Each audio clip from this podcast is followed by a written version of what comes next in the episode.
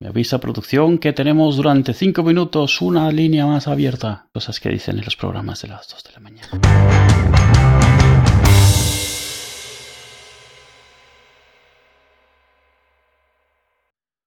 Hablando de programas de radio, está la gente dando mucho, eh, voy a decir dando mucho la brasa, pero no es algo malo. Está siendo la gente muy insistente con un nuevo podcast, podcast entre comillas, que se llama Serial, es un podcast en inglés. Ahora se escucha hablar de él. Y trata, eh, es una narración típica de This American Life, que es un programa de radio pública estadounidense. Sí. Y, uno de los podcasts, o sea, su versión podcast, uno de los más populares que hay. No, no, el más popular. el, más, popular. Es como. Literalmente, el que más durante años. O sea, todos los podcasts de tecnología que encontréis ni se le acercan. Y simplemente es con audiencia principal de Estados Unidos. Sí. Bueno, algo de Canadá, Reino Unido, de siempre, ¿no? El caso es que tienen varios programas eh, y uno nuevo que han sacado hace poco eh, se llama Serial y sigue o narra las investigaciones de una de las propias periodistas de ese programa de This American Life que está investigando los hechos en un asesinato que ocurrió en 1999 en Baltimore, si no me equivoco. De un chico o una chica que apareció muerta y condenaron a su novio de por entonces o a su exnovio a los varios meses cuando apareció el cadáver y todo eso. Y ya pues eso, se pone en contacto con el, con el chico en la cárcel, ya 15 años después, porque estamos en 2014, intenta hablar con gente, compañeros de su clase, que ahora ya tienen 30 años. Está muy interesante, lo recomiendo por dos cosas, sobre todo si solo escuchas tipo de podcast, de como el nuestro, de conversación. Este tipo de podcast con mucha más producción, te pueden gustar más o menos, pero este está, obvio, objetivamente está muy bien hecho. Y la verdad es que es interesante. O sea, cada capítulo que va pasando es como. En un capítulo piensas que es culpable, ¿no? Por cómo va evolucionando y va desentramando la, el tema. En otro eh, parece que no, no sé qué, tiene así como un rollo de intriga. Entonces es una, eh, lo que era las series noveladas que comentabas tú de Caliman en el episodio anterior, una versión moderna de eso.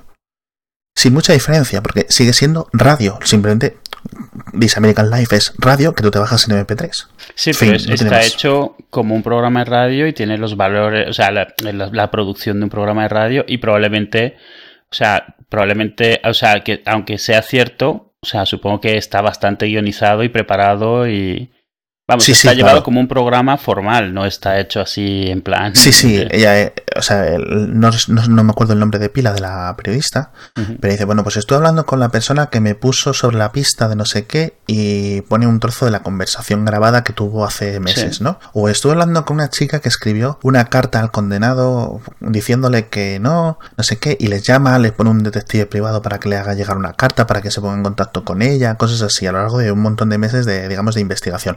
Está bastante bien, lo dicho, está en inglés. Si el inglés es un poco de problema para ti, pues es un poco una putada, porque la verdad es que es muy buen contenido. Pero bueno. Y solo quería dejar ahí. Está todo el mundo hablando de él y al final me he puesto a escucharlo y la verdad es que está bastante bien. No lo he acabado, pero tiene muy buena pinta. Y lo he sacado porque justo hace un par de horas se ha confirmado que va a haber una segunda temporada. No sé muy bien cómo ha acabado el, eh, cómo acaba, digamos, esta tanda de episodios, pero obviamente eh, la segunda temporada va a ir de otra cosa. No necesariamente otro caso, ni, ni lo han anunciado porque ha dicho que no lo sabe, pero sí es cierto que eso, como eh, la serie está True Detective, pues eso, tenemos una cosa en unos años con unos detectives y luego la segunda temporada conserva el nombre, pero es otra cosa. Hablando de secuelas, chan chan chan, Jurassic World. ¿Qué te parece? ¿Has visto el, has visto el tráiler, no? Sí, sí, sí, lo he visto. ¿Es cuarta película? El problema es, vamos a ver, Sabemos que llevar gente a una isla con dinosaurios es mala idea. Quiero decir, ¿por qué? Em, dime otra película, o sea, otra tanda de películas, otra saga, en la que sigan intentando hacer lo mismo cuatro películas después. Alien. ¿Alien? ¿Cuál? Cualquiera. Todas las de Alien son los de Weyland Yutani insistiendo en tratar de, de convertir a los aliens en armas. ¿Ah, sí? Todas desde la primera además, o sea, desde la primera, la, programación que, que, se impone en el androide es la de aquí hay una posible, o sea, un xenomorfo, una posible arma biológica, todo el mundo es, eh, es eh, sacrificable con tal de obtenerla. En la primera. Ah, eh, Bishop. no, en la primera no es Bishop, pero, o sea, realmente luego en la segunda Bishop es bueno, pero la corporación sigue queriendo quedarse con los aliens y la tercera la corporación va directamente a la prisión a tratar de quedarse con Ripley porque tiene un bicho dentro. Y en la cuarta llevan quién sabe cuántos clones de Ripley tratando de, de controlar el proceso de crear un alien. Así que, digo, es el único ejemplo que se me ocurre, pero es así. Tienes razón. Es uno donde uno tras otro siguen insistiendo en hacer algo que les está saliendo mal cada vez. Así que bueno, pues eso, el que no haya visto el trailer, vamos a poner el enlace, vamos a poner Jurassic World trailer en, Google o en YouTube y, lo veis fijo. Está bastante bien. Eh, la principal novedad son dos cosas. Es eh, cosas son cosas que salen en el trailer, con lo cual mm, yo no lo consideraría spoiler. Mm. Una, hablan de eh, dinosaurios genéticamente modificados. Y sí, eh, lo mencionan varias veces y no nos lo enseñan, así que supongo que el reveal será parte de, lo de la peli. Pero es interesante el rumor de por qué han hecho esto. O sea, tú has oído por qué se supone que sacan dinosaurios híbridos, le llaman en el tráiler. O sea, ¿Por? porque una de las mayores quejas que, que tuvieron era que a los dinosaurios ser dinosaurios genéricos, eh, no podían ellos ejercer derechos de, de, propiedad intelectual en los juguetes. Ajá. Entonces cualquiera podía sacar juguetes del Tiranosaurio Rex, del Velociraptor, de lo que fuese, y ellos no podían hacer nada. Inventándose ellos un dinosaurio propio, ese sí que pueden controlar que no se. O sea, que las copias sean copias, se puedan considerar copias. Sí. Entonces, o sea, esa es la razón por la que leí por ahí en un sitio rumores, pero ya hace tiempo, en junio o julio, que iban a utilizar un, o sea, que iba a salir un dinosaurio híbrido. Era lo que manejaban como especulación y aquí lo tienes en el tráiler. Así que supongo que puede ir por ahí porque los, el merchandising es grande en estas películas. Sí, no, yo, yo recuerdo, eh, la primera es del 93, si no me equivoco. Mm. Eh, yo recuerdo creer que no me iban a dejar entrar al cine porque pensaba que lo del no recomendada era una ley. y que iban a estar ahí vigilando a los niños como en los parques de atracciones. No, no, en serio. Y, yo, yo recuerdo ver el anuncio en la tele y decir, ¡oh, madre mía! Qué dinosaurios, claro, un niño de 7 años como yo en, esa época, era lo más los dinosaurios. De hecho, durante mucho tiempo eh, me decían, ¿qué quieres ser de mayor? Y yo era astronauta, astronauta, astronauta, hasta que vi Parque Jurásico, era, ¿qué quería ser? Y además, yo fíjate lo pretencioso que era el niño, que tenía media hostia. No quería ser paleontólogo, no, no. Quería ser paleobiólogo, como la, como la propia chavala. O sea, sí locura. A lo suyo hubiera sido ser geneticista para poder hacer los dinosaurios. El paleontólogo no los hace. Que vuelve a salir. Eh, no recuerdo cómo se llama. El, doctor. Iba a decir un nombre inventado. Wong o Song o algo así. No recuerdo su nombre de la primera película. Vuelve a salir en el trailer de la cuarta. Mm. Recordemos que es la persona que la caga porque no les corta los genes que se pueden reproducir. Sí, que pueden cambiar de sexo. Exacto, mm. que es al final el fallo de que... Bueno, son dos cosas, ¿no? El Dennis Nedry, ¿no? Sí, eh, Newman. Mm. Y, el, y la culpa de este geneticista, que bueno, al ver, eh, leía un comentario, leía un comentario, vamos a ver, este señor ha resucitado dinosaurios, quiero decir, malo, malo, en su trabajo no es, ¿no? Pero vamos, que por una cagada, pues es una nimiedad, así que mm. imagino que no habrá muchos científicos a lo largo del mundo que sepan resucitar dinosaurios de un mosquito, o sea, entendiendo la imbecilidad científica, según nuestro entendimiento, nuestro conocimiento biológico, de sacar sangre de un mosquito en ámbar y todo eso, ¿vale? Sí, que se puede entender que no haya pedido nadie que le haya dicho, oye, se te ha, pasado este detallito, porque vamos, no habría muchos que estuvieran ahí. Sí, no, yo recuerdo una crítica de de la película Tiburón, que era eso, en plan, no, es que, vamos a ver, chico, hablando, quiero comentar un poco las críticas. ¿De cuál? ¿Del, del tráiler? Sí, porque claro Parque Jurásico 1, la 2 y la 3 han sido películas muy muy criticadas. Las principales críticas que yo recuerde así de estos últimos años siempre han sido los Velociraptor no eran tan grandes, eran mm. como, no sé, pero no eran tan grandes, es decir, no medían dos metros, no eran más altos que una persona. Y tenían plumas. Pero claro, todo esto de las plumas en los 90... Es posterior a la peli, sí. No se sabía realmente bien. De, hecho, de hecho, tú en la segunda, creo, o en la tercera, ya ves que en vez de ser de un solo color o colores de lagarto, ya vienen con muchos colores y eso es una de las cosas que cambiaron en las películas eh, subsiguientes al saber, bueno, al empezar a popularizarse la teoría de que eran muy coloridos, pero en la primera peli no lo son, son grises y marrones y, verdes porque es como son los lagartos hoy en día. Sí, claro. y, eso es un ejemplo, o sea, bueno, en su momento lo hicieron como mejor pudieron en cuanto a lo que permitía tanto la historia como la tecnología, obviamente. Claro, otra de las críticas era que porque utilizaron, eh, digamos, eh, mezclaron el ADN sacado de los mosquitos con el de una rana, y ya, pero vamos a ver si una rana es un ser de una orden o de un género súper distinto, quiere decir, como usar un mono mm. o usar un pez. Que por qué no usaron, por ejemplo, decían, una misma, una misma gallina tiene más eh, similitud genética con un, con un tiranosaurio que, un, que una rana. Y a lo mejor habría salido con plumas. A lo mejor, o a lo mejor, claro, además los anfibios tienen, pero quizá tengan mucho eso que ver. Los anfibios, si no recuerdo mal, tú eres biólogo, sabrás más que yo. ¿Es, posible que los anfibios tengan más de este tema en Mafrodita? No, yo creo que así, así, yo creo que ha sido eso. O bueno, para empezar, eso estaba ya en, la, en el libro original de Crichton, entonces la crítica es contra él. Pero yo creo que realmente el punto era coger un animal de orden superior que pudiese ser hermafrodita y no tienes muchos. Quitando, o sea, en cuanto descartas peces que no te sirven, te quedas muy limitado en qué animales pueden ser hermafroditas. Yo creo no estoy seguro, pero yo creo que las ranas son de los más altos que podrían ser. No se me ocurre ningún pájaro que sea capaz de cambiar sexo. Eh, y, ese, es, ese, es, el punto. De, ese, es todo el, centro de la trama de por qué se pueden reproducir. Así que no te lo puedes saltar. Claro, claro, que es, posible que incluso fuera algo deliberado por Crichton, por Michael Crichton, el, autor del libro. Otra cosa que me. Es que, claro, esto tengo tan buenas memorias. Te lo he comentado a ti varias veces. Para mí, mm. Parque Jurásico es como para la gente.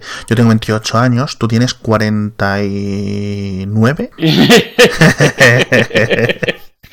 no, lo dices como 41 así. No, unos pocos menos, sí. 42. 42 tu generación es la, generación esta que le pilló Star Wars ahí en plan, madre mía, en la edad correcta, ¿no? Star Wars a ti te pilló. Y a mi generación, para mí, fue Parque Jurásico. O sea, sí, otras generaciones puede haber sido Matrix, a mí fue Parque eh, Star Wars y Blade Runner. Hmm, sí, sí. Eh, por ejemplo, a gente que la ha pillado eh, El Señor de los Anillos, estrenas en 2001, 2002, 2003 o 2000 y 2002, algo así. Exacto. Pero bueno, a mí Parque Jurásico me impactó mucho y recuerdo estar suscrito a Círculo de Lectores, para que la gente que no sea de España, Círculo de Lectores es suscripción a una revista, un catálogo, suscripción de libros por catálogo. Entonces, tú eliges qué libros quieres y te los traen a casa, ¿vale? Es eso. Hay en todos los países con diferente nombre. Y recuerdo de repente estar ojeándolo para pedirme los libros de Mortal y Filemón y ver ahí El Mundo Perdido y ver el logo de Parque Jurásico. Y yo, ¿cómo? Y además, si pedías no sé qué, te daban un adelanto. Y entonces yo pedía el adelanto, eh, una promoción, ¿no? Y al mes, que tardan como unas semanas o un mes en llegar al círculo de lectores tus pedidos, con el pedido que hicimos entre mi madre, mi hermano y yo y tal, llegó un librito de unas 40 páginas con un adelanto. Con lo que está haciendo, por ejemplo, George R. R. Martin ahora publicando en internet capítulos del sexto libro de, Juego de Tronos, de Canción de Hielo y Fuego, mejor dicho. Y yo me acuerdo de ir con el libro a clase a decir ¡Va a haber secuela! Y todos locos en el... O sea, eh, claro, en la época internet había, pero en universidades y tal, en el 95, 96. Y recuerdo volverme loco con ese. Y me, y me compré el libro, el, libro de Parque Jurásico, nunca me lo leí. Menos mal, porque además de que la peli no tiene nada que ver, te hubieras enfrentado al Carnotauro camaleónico, que yo no sé, eso es difícil de encajar, ¿eh? Sí. Bueno, y el caso, eh, están comentando, ha saltado. Ha saltado el, hombre que salta con todo, que es el hombre ciencia actual, el defensor de la justicia y la ley de los átomos. que es Neil deGrasse Tyson. ¿Se pronuncia deGrasse? Es como francés el nombre. deGrasse Tyson, que es el astrofísico de no sé dónde en Nueva York, si no recuerdo mal. Y bueno, el nuevo Carl Sagan, ¿no? Uno de los grandes divulgadores de la ciencia, todo el mundo es súper fan, pero todo el mundo en Twitter es especial. y Neil deGrasse tiene un papel, y yo no entiendo, lo ha dicho, me parece, un, amigo del programa, se llama Ángel Jiménez, un escritor de un periodista del mundo, y dice, hombre, yo lo entiendo porque lo que hace él es preocuparse por la ciencia y por divulgar la ciencia. Es decir, tú vas a ver, ahora, entonces, ahora hay dos temas que está Neil deGrasse Tyson dando mucho la tabarra en Twitter. Una es Interstellar, la película, que no la he visto aún. ¿Pero le gusta en general? Sí. Y otra es Parque Jurassic World. Entonces está la gente, hay un montón de gente también en Twitter que sabe mucho de dinosaurios, a nivel, a lo mejor a nivel aficionado como yo, o mucho más, ¿sabes? De gente estudiosa. De hecho, hay mucha gente ahora en Twitter, bueno, en general, que sabe mucho de dinosaurios precisamente porque se interesó mucho cuando Parque Jurásico, y se volvieron aficionados a ello. Yo mismo, yo mismo me pasó eso y, y recuerdo un montón de cosas y tal. El caso es que Neil deGrasse, a pesar de todo lo que hace por la ciencia y por la divulgación real y, con basada en hechos y intentar eh, destripar las cositas en el sentido de, bueno, pues esto sí es real, esto no es real, tal. Hace una cosa muy concreta y es, no sé quién lo ha dicho también y lo he leído y decía, ¿Por qué no se mete, digamos, a analizar la gravedad en Star Trek? Porque nadie está viendo Star Trek hoy en día, la serie. Entonces, por eso dice, bueno, los agujeros de negro, los agujeros negros, a pesar de que están bastante bien, eh, digamos, dispuestos en la película de Interstellar, que lo tengo yo también varios científicos, astrofísicos en mi feed, que alaban mucho la película por un montón de motivos, destripa y dice, bueno, pues esto está muy mal, porque no sé qué, y al principio eh, Neil deGrasse empezaba, ay, qué bien Interstellar, está muy bien, y luego le ha ido como sacando más chicha, más chicha, más chicha, más chicha. Y al final, uff me ha cansado, me ha cansado. Y bueno, simplemente quería decir eso. Puede llegar a ser un poco pesado, pero que hoy, por estos comentarios, estos tweets que, que he estado leyendo, he entendido quizá un poco más por qué está siendo él tan pesado. Si Carl Sagan estuviera hoy, probablemente sería algo parecido, porque es a lo que te obliga el medio. Él, él está ahora sí, es un divulgador famoso y eso. Tú cuando empiezas a ver, no sé, a, a Bill Nye, por ejemplo, que es otro divulgador bastante famoso y muy mediático, si empiezas a verlo mucho, empiezas a ver ese mismo tipo de cosas. A final de cuentas, tú te tienes que mantener visible, mediático, para eso no te puedes estar repitiendo, tienes que estar tratando de sacarle punta a todo lo que puedas, porque tienes que mantenerte ahí. Parte de su trabajo, no digo si lo hace bien o mal, o si está bien que sea así, pero parte de su trabajo es tratar de mantener una, o sea, a la gente el concepto de ciencia como en, o sea, visible, para bien o para mal. O sea, eh, alguna vez lo he comentado que si la gente se interesa, aunque sea para criticarlo, ya es bueno. Sí, también yo entiendo que le chinchan mucho, ¿eh? Al ser un personaje tan prominente. Sí, y además es alguien, o sea, tiene, o sea, es cierto que, a ver, tiene bastante carisma, pero además tiene cierta, se lleva con un poco así como de, arrogancia, no lo digo de mala manera, sino de exceso de confianza, no sé cómo quieras decirlo, siempre con la sonrisita, siempre con el tal, que hay gente que solo lleva muy mal. Sí, no, claro. Eh, o sea, básicamente cuando acabas los tweets, eh, hay dos cosas que hacen que me suba por las paredes cuando lo hace la gente y yo intento hacerlo nunca. Mm. Una es cuando acabas el tweet con un punto, que es como pasivo-agresivo, cuando se ve así a veces, ¿no? Y otra es acabarlo con un emoticono de, de guiño. Ya a mí me estás diciendo cualquier cosa y me pones al final un guiño, te lo prometo me vuelvo loco. Pero no, pero no es blanco-negro, o sea, depende mucho de lo que estás diciendo. Si estás diciendo, o sea, usar el guiño como para, pero no te molestes, o sea, a ver, una cosa es decir un guiño en una broma, que es obvio que es una broma aún sin el guiño, y otra cosa es que algo, si le quitas el guiño, automáticamente no sea una broma. Entonces ahí sí te das cuenta que el guiño es un poco, o sea, es como, como lo diría yo, es como sorna, ¿sabes? O sea... Sí, sí, totalmente. Entonces eso es una cosa que la cogí yo. Y lo, lo de acabar de punto no lo pensé por todos mis tweets, absolutamente todos en la historia acabar en un punto, entonces no voy a decir nada. O sea, yo pongo el punto porque yo pongo puntos en las oraciones, pero no me molesta ni quien lo pone ni me fijo quién no lo pone. O sea.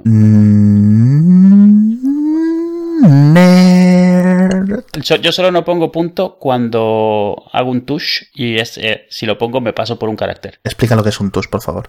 Eh, un tush es cuando haces un tweet exactamente 140 caracteres. Y, o sea, que te quedan cero en el contador. Y yo soy un obsesionado de hacer esas cosas. O sea, hace mucho tiempo había una web que se llamaba Tweetstats o algo así. Y me acuerdo que decía que eso, el 40% o así de mis tweets son, son tushes. Es una tontería, es una manía. Pero me gusta que el contador llegue a cero. Por eso mis tweets siempre son muy largos. Más que manía, yo usaría el término locura, obsesión. estoy usando manía de ese contexto. Sí, sí, sí. Pero, pero sí, siempre de hecho siempre pongo puntos también en el, o sea, en el Messenger lo hacía, en el IRC lo hacía, o sea, nunca, la primera vez que alguien me dijo que me creía mucho porque escribía con puntos me, me descolocó muchísimo, porque no, jamás, o sea, sí que sé lo que es poner un smiley, un guiño en plan sarcástico, pero el punto jamás fue en ese sentido, ni nunca le he reclamado a nadie que no lo haga, pero no puedo no ponerlo, es más fuerte que yo, ni siquiera me doy cuenta cuando lo hago. Yo me subo por las paredes, te lo prometo.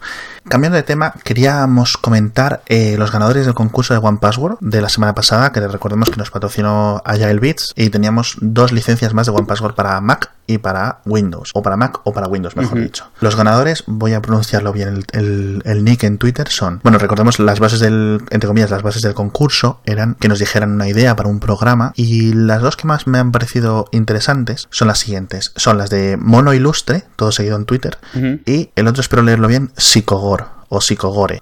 S-I-C-K-O Gore. ¿Vale? Y uno nos comentaba el tema del Soylent, tratar el tema del Soylent y sus derivados, es decir, estas bebidas eh, que son hechas en polvo, que tienen todos los nutrientes necesarios para una persona adulta. Sí, que justo, justo hoy estaba viendo y empiezan ya obviamente a ver copias y eso. No sé si Joylent sea de los mismos o es una copia. No, Joylent, eh, para la gente que no lo sepa, Joylent, igual que Soylent, pero con J al principio, es una versión, entre comillas, versión europea hecha desde Ámsterdam. Europea, sí. Y tal. Y yo creo que es la que voy a pedir. Voy a pedir un, eh, para 30 días de este. Es, de este era más barata también, ¿no? Me parece.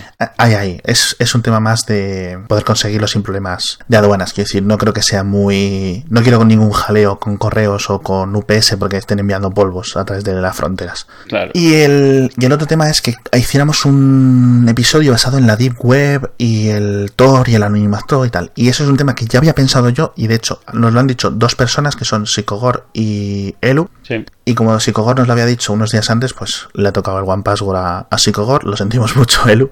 Pero bueno. Y entonces son dos temas. No prometemos que los vayamos a hacer pronto porque requieren un poco de investigación. Queremos hacerlos muy bien. Pero sí que son temas que nos gusta tratar. Sobre todo si tratamos el tema del Soylent o el Joylent, lo que tomemos. Pues, pues al menos que me dé que en caso seguramente lo, lo, pruebe yo, a no ser que te dé un venazo y te apuntes, mm. a estar un mes o un par de meses probándolo, eh, tal. A ver cómo lo hacemos. Y esto no significa, y esto no significa que un montón de otras ideas para episodios no las vayamos a hacer. Simplemente estos son los que más interesantes nos han pasado, nos han parecido. Sí, eh, la Deep Web, ya lo hablaremos el día que lo hablemos, pero la Deep Web, para quien lo vea, es esta como internet alternativa que existe totalmente anónima, tan anónima que es donde, o sea, puedes contratar, puedes comprar droga, contratar asesinos, trata de blancas, porque es tan anónima que todo es totalmente irrastreable. Sí, bueno, irrastreable, o sea, quiero decir, hay cosas que al final se van eh, dando cuenta de cómo funciona, fallos en Tor, siempre hay algún problema. Por ejemplo, hay dos de los grandes mercados que eran el Silk Road o la, sí. la vía de la seda original y el Silk Road 2.0 que apareció cuando cerraron Silk Road, que son básicamente dos foros de compraventa de cosas. Entonces, uh -huh. el problema es que a través de Tor eh, y de los dominios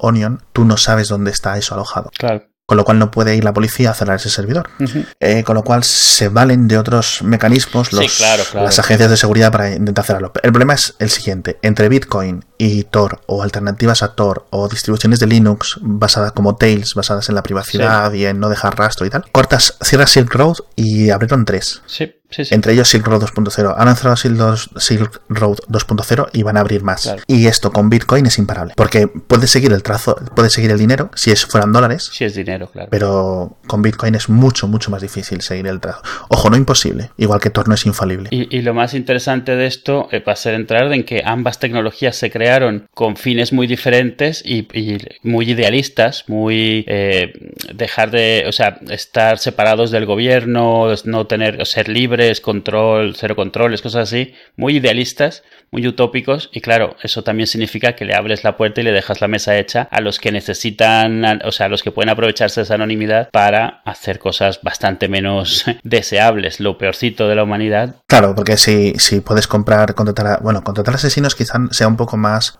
una cosa que se repite y tal, pero eh, la gente que la gente que he leído yo dice, bueno, sí, o sea, es cierto que hay, so, hay este tipo de servicios ofrecidos en estos foros, Uh -huh. pero los foros suelen autorregularse por administradores, que son la gente que detienen, Sí. y pueden, suelen prohibir estas cosas, suelen prohibir pornografía infantil, compartir pornografía infantil, etcétera. Básicamente, pues eso, porque es que se basan en la reputación anónima totalmente. Es decir, si tú tienes un perfil y tú vendes, me voy a inventar una cosa, la droga X, tú te basas en unos puntos anónimos que la gente te da. Entonces, como empieces a enviar mal eh, la droga o que no llegue, la gente te va a poner puntos negativos. Si te pone puntos negativos, la gente no tiene ni idea de quién eres. Mm. Con lo cual necesitas mantener un perfil siempre y no separarte nunca de ese perfil. O estar empezando de cero cada vez. Claro, y si empiezas de cero, la gente desconfía. Es lo mismo, exacto. No tienes reputación.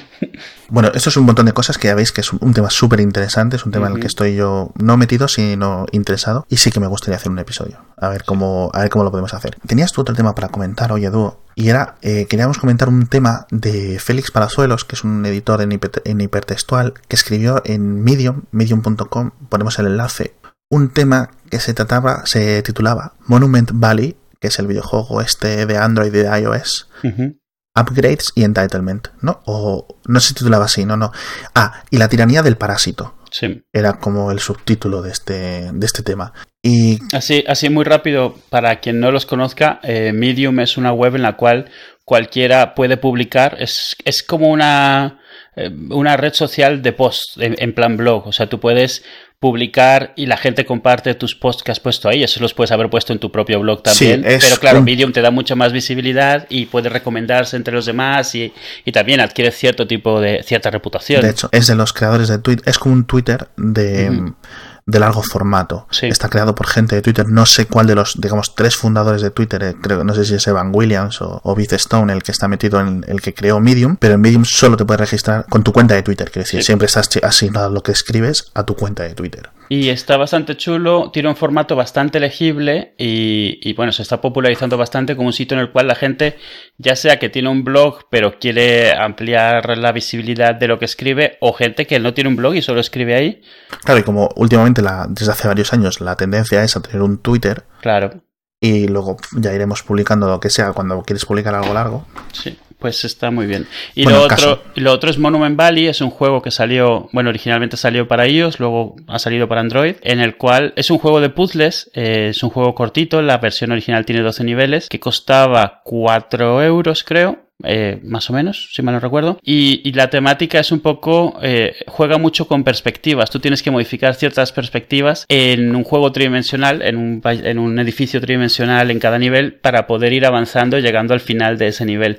Eh, se parece mucho a, los dibujos que hacía MC Escher, pero en plan dinámico. Y eso significa que tú puedes estar en una pared que, que parece estar viendo hacia un lado, pero si la perspectiva permite que esa pared sea el suelo de otro lado, pues se convierte así. Es bastante bastante interesante y es muy particular ver a alguien que a, quien no le has explicado la mecánica tratar de entender qué es lo que está pasando. Yo se lo di a, a- a mi hija de 6 años y le costó pillarlo porque engaña, visualmente engaña, son, son ilusiones ópticas a propósito. Entonces le costaba entender que caminando por esta pared terminaba en el techo del otro lado del edificio.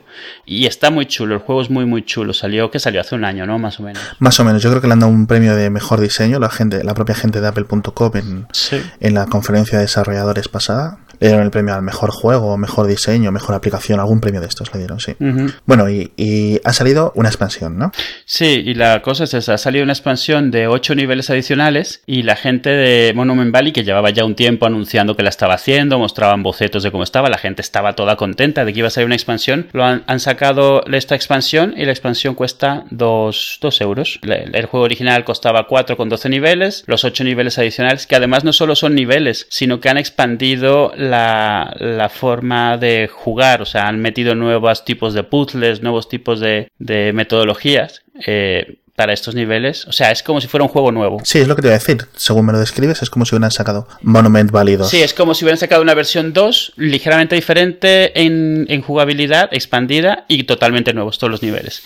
Pues eh, Twitter ha reventado para mal. O sea, ha salido de debajo de las piedras todo tipo de, de, de, de gruñón ermitaño a gritar. No, que di, es di- di la palabra, di la palabra, la palabra de moda. parásitos. Cuñados, ¿no? Ah, bueno, cuñados expertos en este tipo de cosas que quejándose. La queja típica es, yo ya pagué por esto, ¿por qué voy a pagar de nuevo? ¿Qué porquería es esta cuando Candy Crush me regala 100 niveles cada dos semanas? Vamos, o sea, de lo, pero de lo peor, o sea, al grado de que yo y gente que conozco nos hemos obligado a dejar de sentir, de seguir a gente que seguíamos en Twitter porque nos daba vergüenza las cosas que estaban escribiendo, o sea, literalmente. Y, bueno, esto ha salido un poco en este post eh, que compartiremos. Félix empieza a analizar un poco eh, ¿De dónde viene esto? ¿De dónde viene esta idea de que un desarrollador te debe la vida durante, o sea, todo el futuro porque una vez le compraste su aplicación de 4 euros? Sí. eh, la idea de que, de que tienen que seguir trabajando gratis porque una vez le compraste el juego, la cantidad de reviews de una estrella que le han puesto a este juego por gente que no quiere pagar la, lo que, la, el, el nuevo, la actualización. No es la actualización, es contenido descargable. Vamos a ver, esto no es algo nuevo. O sea, todos los juegos de consola desde hace varios años, bueno, muchos permiten bajar contenido por un coste adicional, pues bajarte contenido que son niveles extra, tal. Algunos juegos te cobran por ello, otros no. No es, no es nada, nada nuevo. Pero en la App Store, por alguna razón, en este caso, ha sido como lo peor que podían haber hecho esta gente. Sí, siempre es cierto que la gente que más grita es la que más visibilidad tiene, por decirlo así. Sí, claro, por Con lo supuesto. cual la gente que está comprando el juego y disfrutando lo normal y siendo una persona normal y equilibrada mentalmente no suele llegar a la... no se la suele ver, pero sí es cierto que vamos, está siendo un... o bueno, es un tema un poco más de la semana pasada. Comentamos todo este tema de las compras y tal en el episodio 41, si no Ujú, recuerdo mal, ¿te acuerdas? sí. Del- de la Mac App Store y diferentes modelos de, de ingresos para desarrolladores. Y a mí me viene a la mente una pregunta y es la siguiente.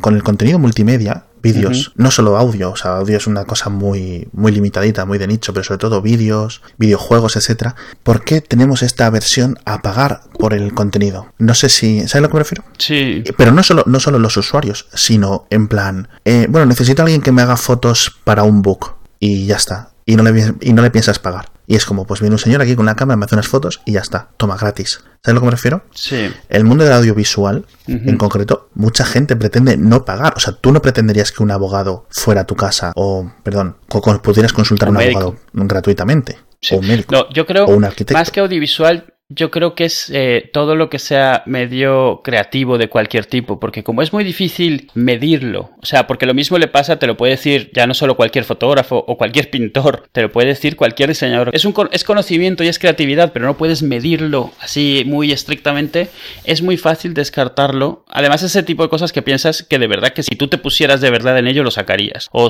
o tu primo lo podría hacer si, si, si, si se pusiese a ello, pero, o sea, es este tipo de comentarios que escuchas. Y yo creo Sí. que viene de ahí, yo creo que viene, o sea, en, en parte, en, en lo que tú comentas, en este tipo de cosas creativas, es eh, no, la, la gente que no se dedica a ello no le ve valor, o sea, no le ve el valor que la gente que sí se dedica a ello le pone. O sea, Exacto, le y considera su trabajo, tiempo, su esfuerzo, sí. su, Su talento. su desgaste. Y, y yo creo que, o sea, es- esto es algo que ha existido siempre. O sea, cualquier persona que se dedique a vender trabajo creativo te dirá que todos los que lo pagan lo hacen a regañadientes, siempre les parece caro y siempre piensan que alguien lo podría hacer mejor, pero bueno, y siempre regatean. Mi hermana es, es diseñadora gráfica y es una, es una batalla cuesta arriba constante. O sea, esto me refiero a eso, cuando, cuando pides que alguien te haga un trabajo o cuando quieres evaluar lo que cuesta el trabajo de alguien. Es algo Sí. totalmente diferente al, al valor que le das a algo como una aplicación o lo que sea en el, en el mundo de los juegos gratuitos que, las, que es la App Store hoy en día, que es ya un panorama totalmente diferente y la gente tiene totalmente sesgada la capacidad de comparar y de, y de decidir qué es lo que valen las cosas. Mm, Totalmente. El caso es que esto es una cosa que tú, eh, la gente conoce como eh, en inglés el término es el entitlement o la peña, la gente entitled. Y el otro día comentábamos que tiene una traducción bastante similar o muy concreta en castellano que es la, la gente engreída. Sí, eh, esto, esto viene de que llevamos años literalmente tratando de encontrar una buena traducción para la palabra, porque lo del sen- el, el sense of entitlement que dicen en inglés es una frase que no solo es, es bastante conocida en inglés, sino que cada vez está siendo más relevante, porque es, es, es una faceta del ser humano que cada vez es más visible, gracias a, a que cada vez la gente tiene una vo- más voz y, y Sí, podemos ver a más gente diciendo las cosas y te das cuenta de la cantidad de gente que hay que siente que el, el mundo les debe cosas, o sea, que se merecen cosas por el solo hecho de existir, no por otra cosa. Y, y justo el otro día me lo comentaste que habías visto, por casualidad supongo, la definición de engreído en el, en el diccionario de la RAE y resulta que, aunque todos usamos engreído de cierta manera, la definición que viene en la RAE es exactamente la que estábamos buscando, que, que es ligeramente diferente a como solemos usar la palabra. Sí, normalmente la gente eh, entiende que engreído es algo así como arrogante Sí, o lo utilizamos para ello, pero la RAE lo define como dicho de una persona, dos puntos, demasiado convencida de su valer. Es decir, un flipao, Ujú. que era una de las palabras que durante estos años Sí. hemos querido utilizar, pero claro, no es la palabra, es muy slang, muy concreta de España. Entonces, engreído y engreimiento. Para entitlement, engreimiento, que es otra palabra que existe totalmente del verbo engreír, además. O sea, hay un verbo, un nombre y un adverbio. Así que tenemos por fin una palabra con la que referirnos a este tema. Sí, me hubiera gustado que fuese una que no usamos para otras cosas, pero me da igual, me vale. Sí, porque irremediablemente esto va a llevar a discusiones en Twitter sobre la palabra. claro, Bueno, el caso, y había, o sea, esto, mucha vergüenza, mucha vergüenza ajena. mucha. Y si no recuerdo mal, los creadores de Monument Valley Eh. han protestado en Twitter, han protestado, mira, o sea, pasamos de vosotros. ¿Qué han dicho? ¿Recuerdas tú el tweet? Yo Han- sé que se han enfadado. Sí, han puesto un par de tweets. eh, luego dijeron que era en plan sarcástico y tal, pero sí habían puesto un par de tweets que, o sea, vamos, esencialmente diciendo, sí, la próxima vez os lo damos gratis y, y os cobramos por avanzar de nivel o cosas así. O sea, burlándose de los juegos freemium, esencialmente, que, que era lo Sí. que, o sea, obviamente los desarrolladores que, que- que crean juegos en los que tienes que pagar por adelantado por el juego, lo que toda la vida ha sido lo más normal del mundo y ahora son la excepción, deben estar un poco quemados cuando no pueden convertir su modelo de negocio a un freemium, que es lo que como que ya no es solo lo que esté triunfando, es que lo que, lo que la gente pide. Y, y si eres un desarrollador honesto, te cuesta pensar que, para, a veces para convertir tu juego a eso tienes un poco que, timar a la gente, convertirlo en algo que sea muy diferente a lo que tú quieres con tal de que lo puedas monetizar así. Monument Valley probablemente no podría ser un juego freemium, o sea, podría ser un juego con dos niveles de demo y luego cobrarte por niveles, pero no, su, mecánica tendría que cambiarla para poder ser un juego gratuito. Y es, o sea, se nota, o sea, luego dijeron que era broma y, lo, bueno de Twitter es que cuando lo comentaron suficiente gente salió en su defensa como probablemente para, como probablemente ser capaces de cancelar un poco el efecto del odio que hubo, porque sí que salió y ellos luego mandaron varios tweets que ya eran bastante sinceros diciendo pues que casi casi habían recuperado la fe en la humanidad. Sí, no, he encontrado los tweets, dice, parece que algunas personas se han enfadado y están dando un, comentarios con una estrella, que lo que hacen es bajar el, los rankings o el posicionamiento de este juego en, la App Store, cuando lo buscas por nombre o lo buscas por juegos. O... Y, sobre todo sacarlo de las listas de popularidad, que es el mejor sitio donde puedes estar. Sí, sí, es la lotería que te toque. O sea, estar arriba en las listas de esto, porque al fin y al cabo la gente elige muy impulsivamente qué aplicaciones comprar o qué aplicaciones instalar en, en, sus, en, sus, en sus móviles. Y dice que está, y esto nos hace tristes, ¿no? Esto nos pone muy tristes. Y luego decía que dice, mira, nos rendimos, al fin y al cabo vamos a vender 500 monedas inventadas de estas virtuales por 2 dólares. Eso. Y hubiera tenido protestas de otro tipo de usuarios, pero seguramente menos, quizá porque es hacia donde está yendo la App Store, que es lo que comentábamos, es un poco una cosa absurda. De hecho, este juego yo lo he instalado ahora porque yo no lo he jugado al juego, no había jugado al juego en el iPhone porque tengo el, Nexus y me dio como pereza comprarlo en Google Play en, en una época, no tengo mucho tiempo para jugar. Y el día lo pusieron gratis en la Store, en la, o sea, en la tienda de aplicaciones de Amazon. Amazon no es un dictador que te dice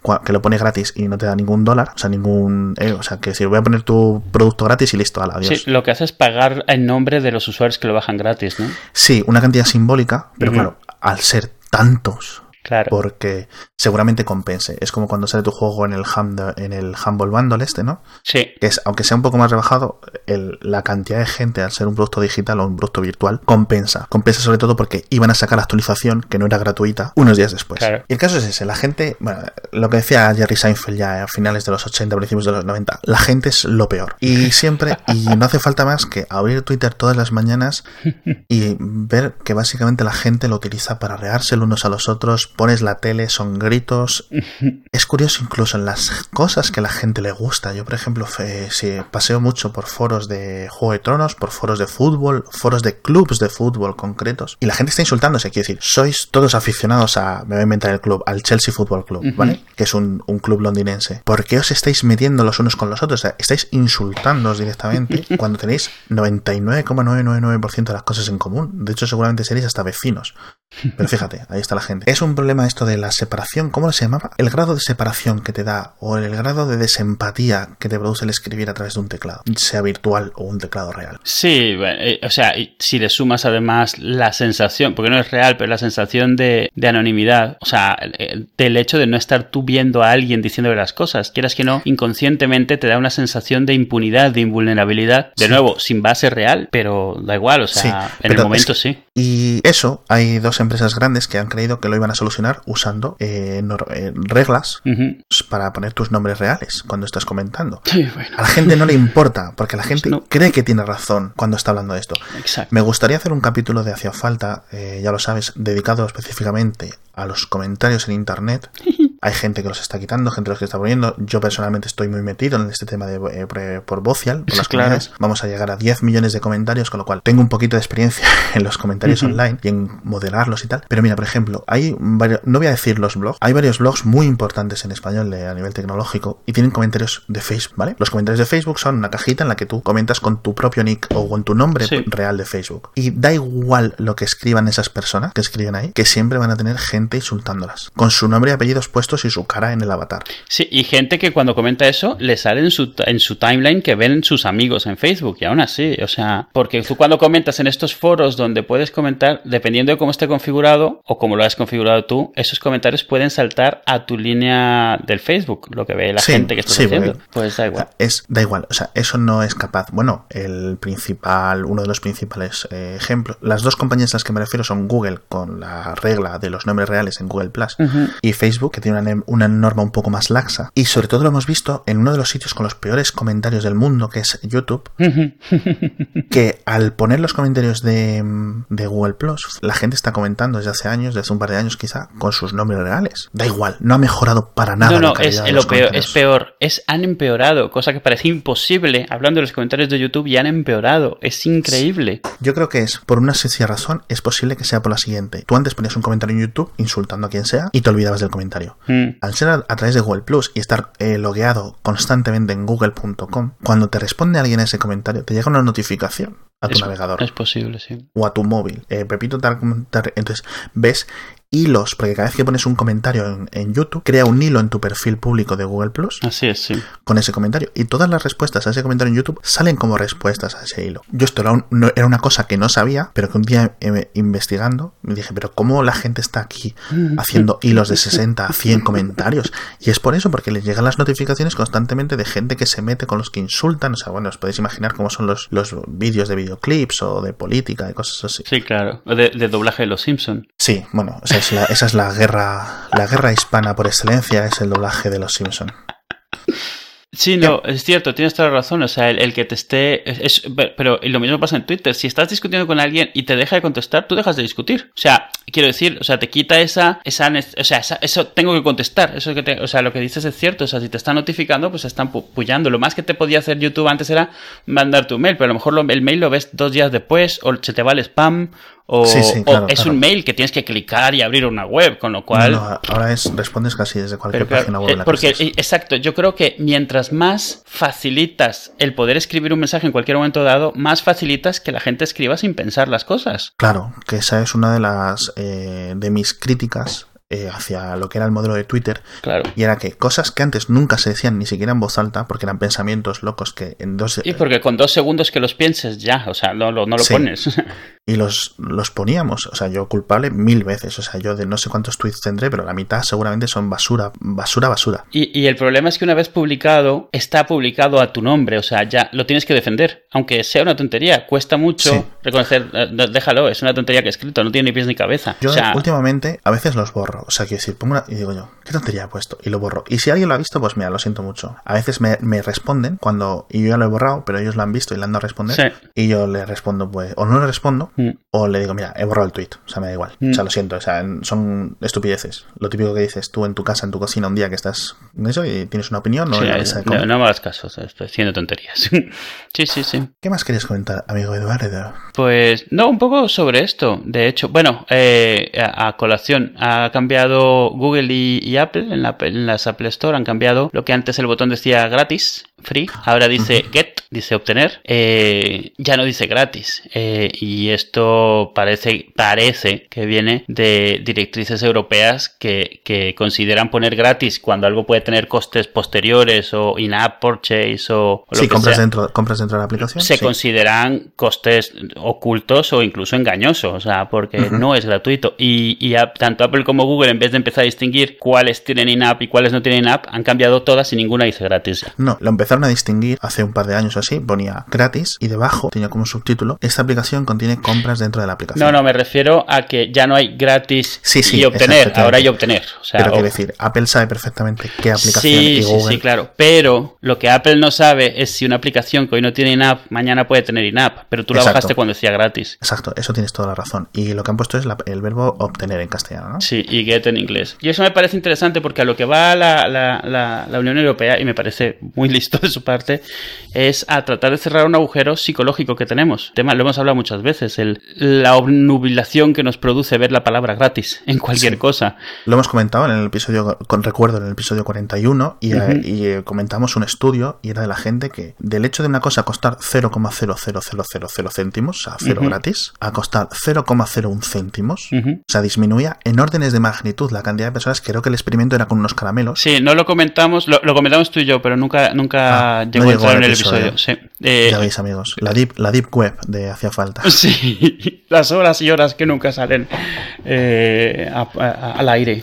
Pues lo que comentamos es eso. El, experimento es, es muy simple y, y lo demostraba esto muy muy bien. Era precisamente eso. Había ponías a la venta un puestito de estos. A la venta tenías por un lado bombones, bombones normales, caja roja Nestlé, cutres, Sí, bombón de eh. Por un céntimo y trufas, trufas de chocolate, Lind, por ejemplo, que son caras, a 15 céntimos. Y todo mundo que pasaba, todos, la gran mayoría, compraba la trufa porque estaba muy bien de precio. Al margen de que no fuese lo más barato en el, en el puesto, era lo que estaba mejor de precio. O sea, donde un bombón normal a lo mejor te cuesta 50 céntimos y estaba en uno, una trufa te cuesta 3 euros y estaba en 15 céntimos. Y, prácticamente todo, o sea, e- era obvio que era mucho mejor, eh, una mejor oferta la trufa. Y lo que hicieron fue, después de ver que la mayoría escogía la trufa, bajar un céntimo las dos cosas y dejar en 0 céntimos los bombones y en 14 céntimos la trufa. E inmediatamente el número, la estadística dio la vuelta. La mayoría de la gente se llevaba el bombón cutre en vez de la trufa y la realidad es que la trufa seguía siendo 14 céntimos más cara que el bombón. O sea, matemáticamente era Sí. exactamente lo mismo. Las dos un céntimo más barato, pero nada más. Pero el hecho de que una fuese gratis había creado un abismo tan grande entre las dos que ya nadie cogía las trufas. Porque el hecho de perder lo mínimo comparado a no perder nada en la cabeza era o sea, eh, eh,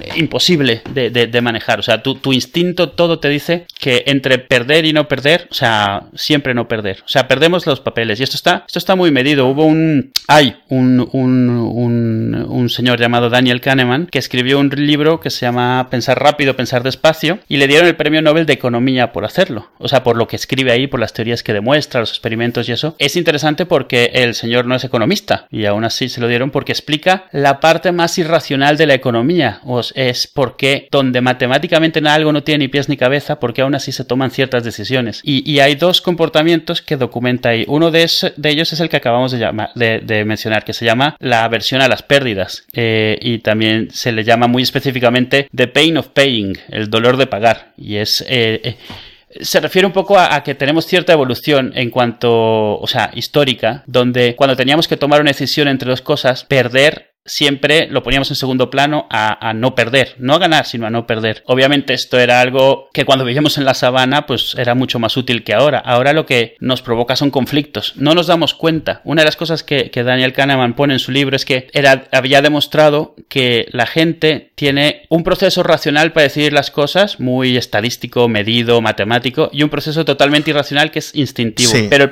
Tú con lo de eh, perder contra no perder, tú te refieres a, por ejemplo, a nivel antropológico, tú tenías una gacela, media gacela pequeña muerta y tenías ya la carne de esa gacela y tenías la posibilidad de ir y cazar, me voy a inventar el animal, una cebra grande con mucha más carne. Y era bastante factible o bastante posible que pudieras cazar esa cebra por lo que fuera. Y la gente, o digamos antropológicamente, em, decidíamos quedarnos con lo que ya teníamos para que no se echara a perder a cambio de una posibilidad, Sí, digamos, de un riesgo. Exacto, exacto, sí, exacto. Es, eso, una es gestión que cuando en un momento de incertidumbre nuestro instinto es proteger lo más posible, o sea, arriesgar lo menos posible, arriesgar lo menos posible. Lo que ya tenemos. Exacto, y arriesgar lo menos posible. Realmente eso se reduce a eso. Es, cuando hay incertidumbre, tiene, si tienes la opción de ganar, o, eh, de- pos- es posible ganar, pero perderías si sale mal, o simplemente, o sea, no ganas pero no pierdes, prefieres no ganar pero no perder. O sea, es, no, no es, no es irracional en el sentido de que le puedes ver la lógica, pero el problema es cuando deja de ser tan blanco y negro y empiezas a no ser, no, no, no hacer cuentas, a no... Es el, exacto, es el gran Sí, poder y- que tiene el status quo. O sea, que la gente nunca lo suele mantener. Es decir, ¿por qué estos políticos eh, corruptos siguen el gobierno? Esto está explicado por sociólogos, politólogos, como muchas veces es el, el status quo. O lo que se conoce como el refrán es, alguien vendrá que bueno te hará, ¿no? Es decir, me voy a quedar con lo malo conocido, ¿no? Más vale malo conocido que bueno por conocer. Sí. Y con la... Perdón, una, una, una anotación rápida. Con la invención del dinero podemos cuantificar las cosas de una forma muy exacta y aún así estamos utilizando Claro. los procesos de lógica difusa, por decirlo así, me lo invento, no sé si psicológicamente es el término correcto, antiguos. Sí, de hecho, precisamente lo que ha logrado el, el poder cuantificar el dinero o el tiempo es que podamos ver exactamente en qué órdenes de magnitud nos equivocamos al hacer esos cálculos, esos juicios de valor eh, inmediatos. Lo, lo que este hombre descubrió es que tú no podías distinguir en tu cabeza cuando habías usado un proceso racional o uno irracional. Los dos te parecían igual de, de sopesados, medidos, mesurados. O sea, en tu cabeza tenía exactamente el mismo peso sin importar que fue un salto, una conclusión a la que saltaste sin ninguna base o que tu cabeza hiciste realmente todas las cuentas. Por ejemplo, en el caso de los bombones, en el primer caso en tu cabeza hiciste las cuentas y te vas por la trufa, en el segundo caso no las hiciste y te vas por el bombón, en tu cabeza ambos parecen racionales. Porque internamente si no nos damos cuenta, gratis inmediatamente nos, nos de nuevo, nos ciega. Sí, hay gente que, hay gente, por ejemplo, esto es en el mundo de, de los, eh, se ha criticado mucho el, el, tema de España, ha habido una burbuja inmobiliaria y una de las críticas principales era que la gente no pensaba realmente todo lo que implicaba conseguir una claro. hipoteca con un crédito concreto, con unas tasas de interés concretas y tal. No eras capaces de calcular. De hecho, mucha gente decía, no, es que yo eh, delego en mi banquero esta decisión, cuando es la decisión, literalmente, la decisión económica sí más importante de tu vida, la gente que elige una hipotética, una hipoteca, perdón, eh, por lo normal es la más, por la media, la más importante de tu vida. O sea, es donde más, más parte de, tus, de los ingresos de tu vida van a ir dedicados. A no ser que, por ejemplo, tengas un, una enfermedad que tengas que pagarte en una clínica privada o lo que sea. Lo normal es que la mayor parte de nuestro Bueno, lo normal es que la mayor hipoteca. parte vaya a la vivienda. Y mucha o sea, gente- sea como sea que. Sí. Sí, a la vivienda en general, sí. Y la gente le dedicaba muy poco tiempo comparado con cosas nimias, como por ejemplo, si me compro esta chaqueta o si me compro un coche, que un coche antes costaba más comparado con una vivienda, pero ahora un coche, pues por 20.000 euros tienes un coche muy bueno y en Madrid pues a lo mejor necesitas 200.000 euros para un piso decente. A lo mejor le dedicabas mucho más tiempo a investigar el, lo que te cuesta el seguro del coche que decidir con qué banco coges la hipoteca. Ese es uno de los posibles casos en la que la lógica real o las, las prioridades humanas o psicológicas de, la, de las personas Sí, o no lo de que veías una persona que llevaba dos meses con un contrato fijo por primera vez en su vida y ya se estaba planteando meterse una hipoteca. O sea, que Sí, es bueno, a, eso- pues, sí, 30 exacto. años O sea, o eso 40 son años o lo que sea. O sea, bueno. Eh, y, y bueno, es obvio que esto afecta en la App Store y en todo este tipo de cosas. O sea, es, es- es- esta aversión a, a los costes, o sea, es lo mismo que hace que en cualquier sitio en el que te regalan cosas, normalmente estiras la mano y la coges, sin saber qué es, por si acaso. Eh, Te da igual. Sí, a mí me pasa, por ejemplo, lo que comentaba con la Amazon con la tienda de, aplicaciones de Amazon. Normalmente cada varias semanas dicen Amazon pone gratuitas todas estas aplicaciones y vas y te instalas 10 de las 20 que han puesto Sí, simplemente pero, pero no solo eso, en el sé, supermercado, cuando te ofrecen un queso que normalmente lo comprarías, pero te lo dan, es gratis, vente para acá, un quesito. O sea, a lo mejor no te lo comes, a lo mejor no te gusta, pero primero estiras la mano, sin ver. En las conferencias, lo típico que vas Sí. con la bolsa llenándola de mierda, que nunca vas a usar, que vas a tirar, pero por si acaso, todo lo que te dan lo metes. O sea, todo, todo lo que te dan lo metes porque no sabes, o sea, es gratis. Eh, en, eh, yo recuerdo, antes de, de- de, eh, de trabajar en nada de informática, estuve ayudando al, al padre de una chica con la que salía que tenía mueblerías eh, y, y librerías. Vale, o sea, tenía una mueblería y tenía una librería y periódicamente hacía como ventas, grandes ventas, este, eventos así donde todo ofertas y tal. Y el, Librería dices tienda de Sí, libros, sí, no exacto. un Una, armario de una- libros. sí, donde se venden libros de texto, sobre todo era. Eh, y también tenía, bueno, la librería, la, la mueblería la tenía su hermano, ¿no? Pero los dos hacían exactamente lo mismo. Cada temporada, digamos, hacían como rebajas o lo que sea, ¿no? Ponían grandes anuncios de rebajas, no rebajaban un duro las cosas. En México no está regulado esto, no tienes que bajar el precio. O sea, tú de un día para otro pones los carteles que pones que el precio original es más de lo que era ayer y, y pones como el precio de oferta el precio de ayer. Y la gente pues no se lo plantea. O sea, se cree el cartel, pero no solo eso, los, los flyers, los, la publicidad que, que repartían, digamos, por las, por las eh, que ponían en los parabrisas de los coches y le daban a la gente por la calle cuando iban a hacer estos eventos, siempre incluía, y ellos siempre insistían en que lo incluyesen. Habrá regalos y sorpresas. Nunca jamás hubo un regalo ni una sorpresa. Pero esa frase hacía que las veces que no lo poníamos, te, te juro, la mitad de gente iba. Porque literalmente la oferta, la, la- la promesa de que iba a haber algo gratis, o sea, si te daban un- un- una publicidad y esto estaba a, a dos calles de distancia, pues ibas a ver de qué se trataba, nunca sabes. Y ya habiendo cruzado la puerta, es mucho más, es, mucho más fácil venderte, porque ya se vuelve un tema ya más de ingeniería social, el venderte. Una vez que has cruzado la puerta, psicológicamente ya has cruzado, ya has roto Claro. el hielo. Sí, ha superado Exacto. gran parte Y- de la fricción en las tiendas minoristas Exacto. que es Y eso la gente entre. es exactamente lo mismo en, una, en estas apps que están en la App Store. Lo difícil es que la bajes y la empieces a usar. El que sea gratis, Con lo fácil, con lo fácil que es comprar, que literalmente es darle un botón, no te enteras, no, no, te, no, te, no claro. te sale el Entonces dinero del es muy bolsillo. fácil bajar una aplicación y empezar a probarla porque es gratis, no te cuesta nada, un jueguito, a ver qué tal. Está arriba en la, en la, en la lista, en el top 10, vamos a ver qué tal y tal. Dice que tiene in-app, pero es opcional las, las compras dentro de la aplicación. Yo no voy a pagar nada de esta aplicación, voy a probar a ver qué tal. Todo el mundo dice eso. Y el problema es que una vez que, empiezas a utilizarla, entra la segunda pata tan importante de los juegos freemium, eh, de este tipo de juegos de free to play y todo esto, y es otro, otra cosa diferente que se llama el dilema de los costes perdidos. O sea, se llama así nuestra forma de, gestionar nuestra incapacidad de comprender cuando algo que hemos invertido realmente no es una inversión, es un gasto. O sea, sí tenemos un problema para distinguir entre gasto e inversión. Una inversión es cuando tú dedicas recursos a algo que vas a recuperar. Con creces o no, pero vas a recuperar. La idea de una inversión es recuperar con creces. Pongo 50 porque luego voy a sacar 100. Pongo dos horas porque luego voy a poder tirarme a la Bartola 10 horas. O sea, eso es una inversión, ¿vale?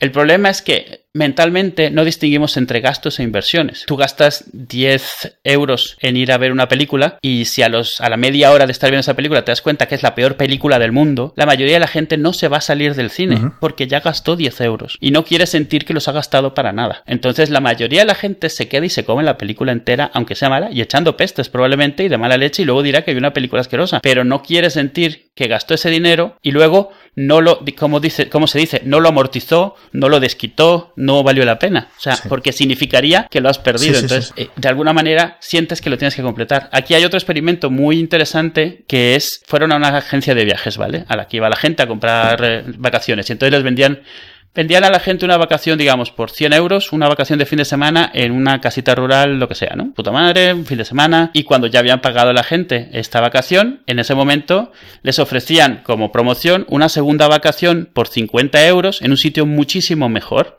Y la gente la compraba, decía, hombre, qué bien, 50 euros por una segunda ocasión. Es decir, por una segunda o por sustituir una por otra. Sí, por una segunda. Pero después de pagarla, encontraban un error en el sistema y resulta que las dos eran en la misma fecha. Entonces tú resulta que has pagado una vacación mala por 100 y una vacación buena por 50 y solo podías elegir una.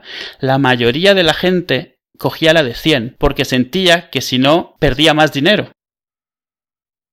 O sea, si se iba a la de 50, aunque fuese mejor, sentía que había perdido más dinero, que había desperdiciado eh, los otros 100, en vez de solo haber perdido 50, ¿sabes? Sí. O sea, cuando realmente los 150 están perdidos. Así que ya te puedes ir a la mejor de las dos. O sea, y, y, en, el momento, este experimento, o sea, hicieron suficiente para demostrar que la mayoría de la gente escogía la mala porque era la más cara y, lo, y cambiaron la forma de venderse a la gente. O sea, hacían exactamente el mismo experimento, pero cuando tú ya habías comprado la de 100, te decían que había saltado una oferta donde si pagaban 50 más, les daban una vacación diferente en otro sitio mucho mejor. Y la gente feliz de la vida pagaba los 50 y se iba al sitio mejor. Y realmente, matemáticamente, no hay diferencia entre uno y otro. Pero cuando le vendían la idea a uno como que iba, como que iba a haber desperdiciado dinero versus haber, o sea, tener una ganancia, la forma de manejarlo mentalmente era completamente diferente. cuando matemáticamente no, había diferencia. Y, lo puedes ver, o sea, lo podemos visualizar. Nos parece perfectamente factible ver ese tipo de reacción. Lo hemos visto un montón de, de veces. O sea, gente Sí, uno de los ejemplos que suelo usar yo este tema es en las, eh, digamos, lo que se dice en, en, general en argot de internet, el fanboyismo. Tendemos a mm. defender lo que hemos comprado. Y porque nuestra decisión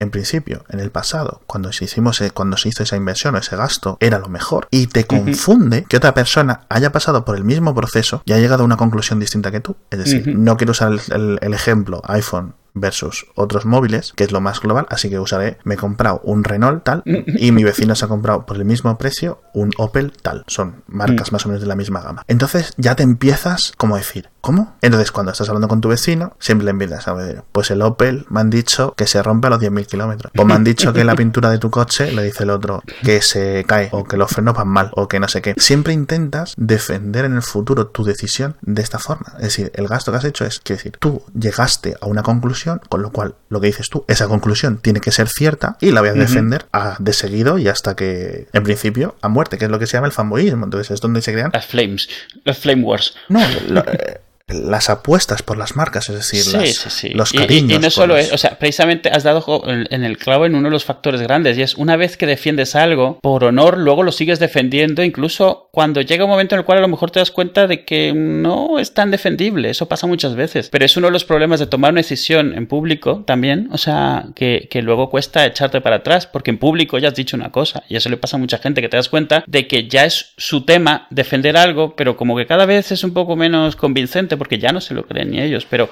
en esto, esto, esto ahora va a entrar en juego en, estas, en este tipo de cosas, porque esta es la parte social de estos juegos. Tú ya te has bajado un juego gratis, estás convencido que tú no vas a pagar nunca por él. Te, eh, todos estos juegos están diseñados de, una manera muy específica. El principio del juego siempre es muy fácil y, estás teniendo recompensas inmediatamente. O sea, inmediatamente te dan una actualización de no sé qué, te expanden el no sé cuánto. Dopamina, dopamina, dopamina. Sí, exacto. Te están dando, o sea, vamos, te están dando premios. Eh, para. Llega un momento, ponle tú cuatro horas de juego o tres días de juego, en el cual, en cierto momento, el juego empieza a ser, no ser tan divertido, ¿vale? Empieza a parecer trabajo. O sea, esto, todos estos juegos usan la misma mecánica, que es tú tienes que construir cosas que toman tiempo construir, o tú tienes que construir cosas y no puedes hacerlo al ritmo que quisieses. O sea, llegas un momento, por ejemplo, pues no te puedes pasar una fase en un RPG, o hay un monstruo, hay un jefe o eh. un enemigo al que no puedes matar. Sí, ya sea porque. pero normalmente no puedes matar no porque no por habilidad, esto es muy importante, sino porque.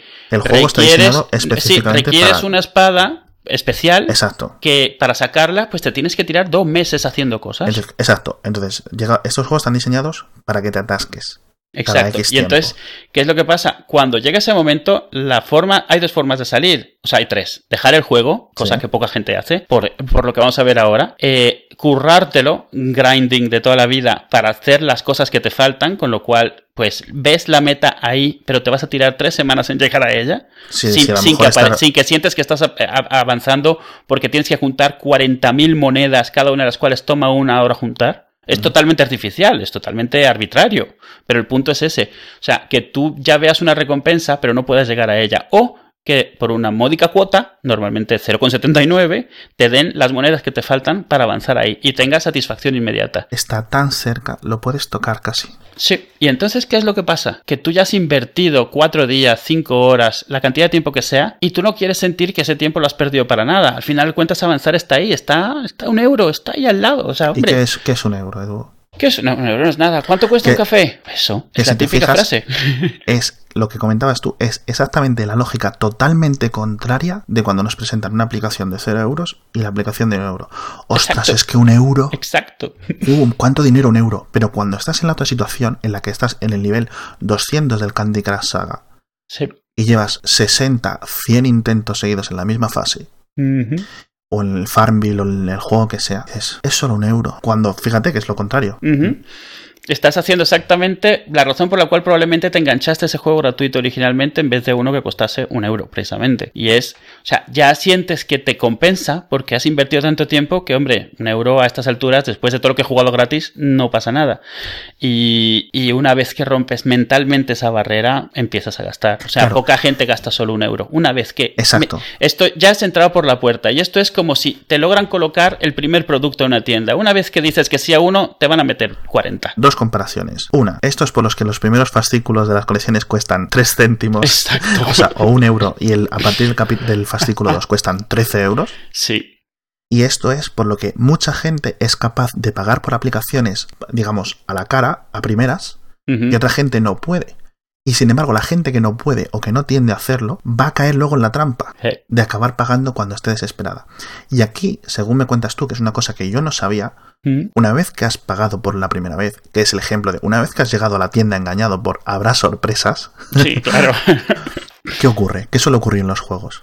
Eh, la mayoría de este tipo de juegos, en el Candy Crush está documentado además, la mayoría de estos juegos, una vez que tú pagas, el juego automáticamente se vuelve más difícil. Una vez que abres el tapón, Exacto. Una vez que. Es, velo como romper el hielo. O sea, una vez que has roto el hielo, que has. Esto es como clicar en el spam. Una vez que, que pasas eso, en los servidores de esta aplicación dice: Este señor paga. Este señor paga para no sufrir. Y en a partir de ese momento, porque. Y además tú psicológicamente te has, te has tirado una barrera, ya has cruzado ese umbral, ya ya has decidido que vas a pagar por avanzar, porque, porque sí, lo que sea, la razón que sea. Una vez que has hecho eso, la aplicación se va a volver más difícil. No solo eso, si en algún momento dejas de pagar o dejas de jugarla, te va a mandar el doble de notificaciones de las que le mandaría nadie más. Porque si ya has pagado, ya eres cierto perfil de gente. Estás enganchado, estás dispuesto a cruzar una línea que es pagar cuando la aplicación no costaba originalmente, estás diciendo todo lo que necesitan saber de ti para seguirte cobrando. los, otros miles de usuarios que no pagan por nada, no duele tenerlos, así que están ahí pues, por lo que sea. Pero no el que paga. No gastan, ni mm. gastan, ni, Exacto, ni, no cuestan, ni, ni ponen. Eh, y estos son. Eh, esto es el, ejemplo claro de la primera es gratuita en el mundo de las drogas. la, primera papelina es gratuita y una vez que te ha molado, dices, uh, aquí tengo un cliente para siempre. y la otra son las demos en videojuegos, en aplicaciones de software. Los trailers son literalmente esto. Yo te doy dos minutos de película y a lo mejor el 100% de las personas que ven el trailer no van a la película. Pero con que vayan el 10%, no me importa dar dos minutos de película o hacer un avance en la tele hmm. O, eh, o, invertir. O sea, eso es lo que se basa el marketing de invertir en echar los anuncios por la tele. Sí, sí. Para que esa persona, o sea, conseguir que muchas personas, a cambio de ver un poquito de la película gratis, vayan a pagar un montón de dinero por la película. Claro, y, psicológicamente, algunos de esos juegos son verdaderas obras de arte en la forma en la que explotan estas debilidades y esta incapacidad de raciocinio y esta incapacidad que tenemos para, para darnos cuenta de cuando estamos cayendo en estas trampas. O sea, no son ilegales, no son. Y no todo es malo, porque a lo mejor tú realmente estás disfrutando de jugar. Claro, claro, claro. alguna gente estará disfrutando realmente de jugar ese juego. Y, de hecho hay juegos que sí que son de habilidad, entonces, o sea, sí, vamos a ver, por ejemplo, eh, la mayoría de los runners estos, hombre, si te divierte estar corriendo el Spider-Man Unlimited, el, Temple Run, todos estos, es cierto que puedes pagar para sacar monedas más rápido y avanzar más rápido, esencialmente es sacar personajes nuevos o lo que sea, pero si solo quieres jugar el juego, pues estás corriendo kilómetros y kilómetros y bueno, si eso te entretiene bien. Pero hay juegos, por ejemplo, el Candy Crush de nuevo es un ejemplo perfecto. El Candy Crush es un juego que a partir del nivel 20 o 25 es un juego de azar, no es un juego de habilidad antes de esos niveles a ti te salen siempre las mismas, digamos, las mismas bolas y puedes predecir y tal. Las bolas, lo que quieres decir es que eh, las bolas predeterminadas que salen al principio están configuradas matemáticamente para que el puzzle sea solucionable. Exacto, para que tu habilidad sea la que dicta si pasas o no pasas. Si no lo pasas, te des cuenta de que te salió la que necesitabas y la usaste mal. Exacto. Es decir, es culpa tuya intelectual de que no puede pasártelo. Exacto, pero, a partir, de, cierto nivel, es totalmente azar. O sea, tú puedes ser el mejor del mundo, que te pueden no salir las piezas. Y durante. Sí, sí, como cuando en el Buscaminas hay varias soluciones al final, ¿no? Sí, sí, exacto. Es como cuando en el Buscaminas. Sí, bueno, exacto. O es como si en Tetris hubiera la posibilidad de que solo te saliera una, un tipo de, de, ficha y no más. O sea, realmente no. O sea, está balanceado. Pero realmente no hay balance a partir de cierto momento porque eso maximiza el que sientas esa, esa sensación de máquina tragaperras, de que esto está, calientito, ya casi me salió bien, la siguiente me va a salir ideal. O sea, no, no, te, te, te, hace más borrosa la diferencia entre, entre esto tengo que tener suerte y estoy siendo bueno. O sea, hay gente que juega a las tragaperras que piensa que es su habilidad la que está haciendo que cambie la suerte. ¿No? Es suerte. O sea, en el, en el Candy Crush es suerte. Pero es suerte que manipulan dependiendo de por cómo vas. O sea, si tú pagas, se vuelve más difícil. Pero si tú eh, te tiras un tiempo sin jugar, la primera vez que entres de nuevo va a ser fácil durante varios niveles. Porque el chiste es engancharte de nuevo. Porque tienen mucho más conocimiento sobre ti que digamos sobre el señor o la señora que baja la máquina de tragaperras y no tienen un perfil de esa persona. Y saben cuándo fue la última vez que entraste y saben que entrabas antes todos los días y ahora de repente te has tirado tres días sin entrar. Necesitamos que pases tres o cuatro niveles fácil para que te acuerdes de por qué te gustaba. Y, y, y por eso, por eso es que el Candy Crush todas las semanas tiene 100 niveles nuevos. Porque dependiendo del tipo de usuario que seas, vas a toda pastilla y no se te puede acabar el juego. El juego no puede terminar nunca. Que es estúpidamente fácil para un desarrollador añadir 100 niveles nuevos al Candy Crush. Porque sí, algorítmicamente, directamente. Están, diseñados, como decíamos en un episodio, proceduralmente. Sí, exacto. El único trabajo que tiene añadir nuevos niveles nuevos en el Candy Crush es dibujar el caminito en el mapa. Ese es todo el trabajo que tienen. El resto se puede hacer de forma totalmente automática. Es muy curioso. Sí, mira, eh, hablando el ejemplo del cine que comentabas tú, yo recuerdo ver una película que en España se llamó, eh, la, titularon Colega, ¿dónde está mi coche? Hmm, una película muy mala de Aston Kutcher, el, chico rubio este American Pie. En original era Dude, where's, My Car? O sea, el título está traducido literal. Sí. Y es una película mala. Posiblemente la peor película, no, posiblemente no, la peor película por la que yo he pagado por ir al cine. En mi defensa diré que la semana pasada ya habíamos visto la película original de Pokémon, mis amigos y yo, y que teníamos 14 años o así, y que el nivel no estaba, el nivel intelectual pues no estaba alto. Estaba estaba, sí. Y nos metimos a ver esta película. Y la película, encima de mala, duró como una hora y cinco, cuando estamos acostumbrados a las películas de hora 30, hora 40, o algunas películas incluso de dos horas. Bueno, últimamente nos han acostumbrado, digamos, a un tipo de películas concretas más caras. De tres horas, pero bueno. Claro, que esto siempre podemos llevar la conversación a por qué me cobras lo mismo por ver El Hobbit 2, que son tres horas de película, en una super sala o ver los Avengers, y por qué me cobras lo mismo por ver, ¿sabes? La última mongolada de, de una hora y diez. ¿sabes? El caso. Y yo nos decidimos, estamos todo el rato pero qué, pero qué tontería es esta. Nosotros con 14 años diciendo ya de una película de risa y de pedos y de tonterías. Sí, sí, es literalmente de eso, sí. Y no nos salimos del cine. Y, y, es lo que dices tú. Mm. Ya he perdido el dinero, con lo cual puedo elegir ganar media hora de vida, Sí, salir dando la vuelta, o tirarme media hora viendo algo que no me gusta. Sí. Y Y porque... elegimos, todos elegimos quedarnos. Exacto, porque sientes que si sales vas a sentir que perdiste el dinero del cine. De O hecho, sea, la gente que dice, no, yo me salgo de la peli si no me gusta, la vemos como, pero qué exagerado eres, hombre, ¿sabes? Mm, O sea, yo conozco gente que se ha- yo nunca me he salido del cine. O sea, si no me salí con esa película, pues te imaginarás. Sí, y, y también pasa con leer libros y con un montón Y con de leer cosas. libros pasa dos cosas, que esto es una cosa que nuestro amigo Pedro Jorge ha dicho varias veces. Sí. Yo tiro libros a la basura. Y está el mito del, del libro como algo sagrado para la humanidad, ¿no? Es, un libro, es una cosa, es un papel, que si al no sé que sea un incunable no tiene ningún valor, ninguno. Hay 10.000 como él. Es como tirar un palillo. Sí, Y la gente que protesta cuando tú dices, no, es que he empezado este libro y no me ha gustado y lo he dejado.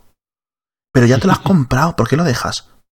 Ya lo has porque no empezado, me coño, ya termínalo. Claro. O, o, o la gente que va por el cuarto libro de una saga de fantasía, de ciencia ficción, y es, madre mía, qué malos libros, pero ya que he empezado, voy a seguir. Y esto, mi mujer escucha el programa y a mi mujer le pasa mucho. Lee mucha fantasía, en plan, 100, 150 libros al año. Lee mucho. Y lee en el iPhone. Sí. Y principalmente. Y dice, bueno, es que como dice, no, si a partir del cuarto libro esta saga es una castaña. Y Pero voy por el 14. sí, sí, y además, toco toco, quiero decir, pasando por caja. Es Sí, como, claro. madre mía, pero si no te está gustando, Sí. ¿para qué lo compras? Además que hay, tú nunca en la vida, no ser que seas un robot, te vas a poder leer todos los libros, que decir, siempre va a haber libros mejores. Sí, a mí eso, eso me pasó en su época eh, cuando compraba cómics físicos. Que de repente eso, series que estás siguiendo, claro, cambia el escritor, cambia el dibujante. De repente te das cuenta que estás leyendo una serie que hace 10 números, no te interesa, no te gusta. Sí, pero sí, estás con las series de televisión, la gente que está viendo... O las otro día- novelas, o sea que es Sí, sí, como... el otro día comentábamos, la gente mm, protesta mucho de Big Bang Theory, ¿no? Y Big Bang Theory, eh, pues ya tiene, pues, no sé, ocho temporadas, nueve temporadas. Y a lo mejor hay mucha gente que dice, no, es que a partir de la tercera no, no me gusta tanto, pero la siguen viendo. Eh, Yo la sigo viendo porque a mí me gusta. Sí, claro. De hecho, al principio Big Bang Theory a mí no me gustaba. La vi porque me la metieron con calzador. Y al final le cogí gustillo. Y la comparaban siempre con IT Crowd. Y IT Crowd es una temporada, que, una serie de informáticos en Reino Unido y tal, que tiene Sí. una primera temporada muy buena, unos capítulos más o menos irregulares en la segunda. Para mí, el mejor de toda la serie, esto lo, nos lo podéis comentar en el Twitter, para mí el mejor capítulo de IT Crowd, en España lo llamaron los informáticos, era el 201, el primer episodio de la segunda ¿Es, temporada. es el Es- de la caja que era internet? No. no, es el episodio en que van a un, a un. ¿Cómo se dice? A una obra de teatro o musical gay. Ah, es en el que acaban desnudos en la calle, uno de ellos. Me Bueno, sí, sí, acaba sí haciéndose. El, el parapléjico y todo eso. Sí, Ese es eso el más gracioso de todos. Y hicieron un especial, una tercera temporada, una cuarta temporada, y yo la veía y decía, pero esta serie no me gusta. Y sin embargo me la comí. Y de hecho las tengo las. O sea, de hecho, fíjate el nivel de tener, de comprar series en DVD que no me gustaban, que no las había disfrutado, simplemente porque ya tenía el cofre de la primera y el cofre de la segunda. Claro. ¿Entiendes? Sí, de sí. hecho, IT Crowd tengo DVDs repetidos porque compré un pack. Compré la primera temporada, la segunda temporada y luego compré un especial que venía con la caja de internet, con el, el botón y todo. y venían las tres temporadas, es decir, tengo temporadas repetidas. Y la tercera no me gustó, y la cuarta no me gustó, y la película, está, el, el episodio especial, bueno, estaba bien y tal, pero bueno. Pero aún así, pagas dinero por verlo. Sí, no, y, y, y no es eso, no, no, no, no eres racional. A ver, o, o sea, un ejemplo muy típico que, que, que yo lo he visto pasar. Imagínate que vas al cine y llevas tus 10 euros y vas con unos amigos y de repente llegas al cine y te das cuenta que en algún momento se te ha caído el billete de 10 euros en el metro, lo que sea. Y dices, joder, qué putada, me prestas 10 euros y de adelante, debes 10 euros y ves la peli. Si lo que se te pierde es el billete después de haberlo comprado, te jode. O sea, ya te ha jodido el día. No vas a comprarlo de nuevo, ya lo has gastado, ya lo has perdido. No vas a, o sea, y es exactamente lo mismo. A mí eso me ha pasado, me ha, me, me ha, me ha tocado verlo Y es como, ¿pero qué más te da? O sea, no, no, no, o sea, el perder el billete es una pérdida. O sea, ya es como totalmente irracional. El, perder la entrada del cine, digo. El haber perdido el billete es como, bueno, ya, putada. Pero es lo mismo, porque ya lo has gastado. Entonces, haber perdido el billete significa haber perdido una inversión. O sea, es una posibilidad, ¿no? Sí, es, es, bueno, es, muy gracioso. Pero vamos, es un negocio. O sea, sabemos que es un negocio. O sea, obviamente, la historia de esto, no entraremos en la historia de Farmville, pero Farmville es el primero que descubrió, digamos, la receta ideal para hacer esto. Y tan ideal fue, llegó un momento en el que había más gente fumando, jugando Farmville en Facebook que habitantes tiene España. ¿Sabes? sí, y luego, eh, se, y claro, luego llega un momento en que eso pincha porque sale otra cosa nueva. Claro, o sea, a ver, lo primero que salió Farmville 2 le quitó obviamente a Farmville 1. Todavía hay gente hoy en día jugando Farmville, cuidado. Pero es el, género de estos freemium que, más da eh, para franquicias, franquicias en plan eh, de, películas o de series que quieren sacar un juego en la App Store. Lo más fácil es sacar un, tipo, un juego tipo Farmville. O sea, yo tengo aquí una lista de juegos tipo Farmville muy rápido sacados del App Store en 5 minutos. O sea, está el juego de los Simpson, el de Ice Age, el de Garfield, el de Mi Pequeño Pony, el de los Pitufos, el de Charlie Brown, Buscando a Nemo, Bob Esponja, El Hobbit, Blancanieves, Family Guy, Piratas de Playmobil, El Mago de Oz. Y es todo, y es todo el mismo juego con diferentes texturas. Es el mismo juego, sí, sí, Shrek, Jurassic Park, justo. Hay dos de Hello Kitty, o sea, eh, Star Trek. Todos estos son el mm. mismo juego de construye aquí, pon aquí, espera para cosechar aquí, sacas moneditas. Bueno, el, el propio Bitcoin Billionaire que comentábamos hace un par de episodios o el Cookie Clicker. Sí, sí, los clickers son otro tipo, exacto. Es en plan, ya llevo aquí una semana dando clics en la web esta, pues, pues voy a seguir. Yo ya lo he dejado. Claro, pero, porque, pero porque el, cookie clicker tiene una cosa y es que sí que llega un momento en el cual te sientes idiota, porque... No, no, llega un momento en que no ocurría nada, es decir, tú empiezas haciendo... Exacto, no está pasando nada y ese sí que no tiene cómo pagar para acelerar, así que o te lo hackeas o lo dejas, o sea, porque vamos... Pero esto, o sea, y, todos estos juegos, algunos los bajas con ilusión. Por ejemplo, el de Buscando a Nemo. A la niña le hacía ilusión y, hombre, tienes que montar como un coral, un arrecife de coral y se veía, está muy, está muy currado. Pero claro, llega un momento en el cual no puedes jugar porque no hay un juego. O sea, tienes que juntar burbujas aquí para construir un coral aquí. Tienes que juntar aquí para construir aquí. Pero es trabajo, parece trabajo, parece un curro, no parece un juego. No hay, o sea, los minijuegos que hay son una mala excusa para juntar monedas para hacer otras cosas. Entonces. No hay un entretenimiento. Exacto, no hay algo que te divierta, o sea, no hay algo que te entretenga. Es trabajo, es literalmente como ir a la oficina. Sí, sí, sí. Y para finalizar, quería un par de follow-ups, ¿vale? Y una recomendación. la gente se ha estado riendo de mí porque pronuncio pizza. como si solo tuviera una Z. No, ¿sabes de qué se ríen? Que en el último episodio has dicho pizza de, tres, de seis formas diferentes, que debería ser imposible, considerando que solo tiene dos sílabas.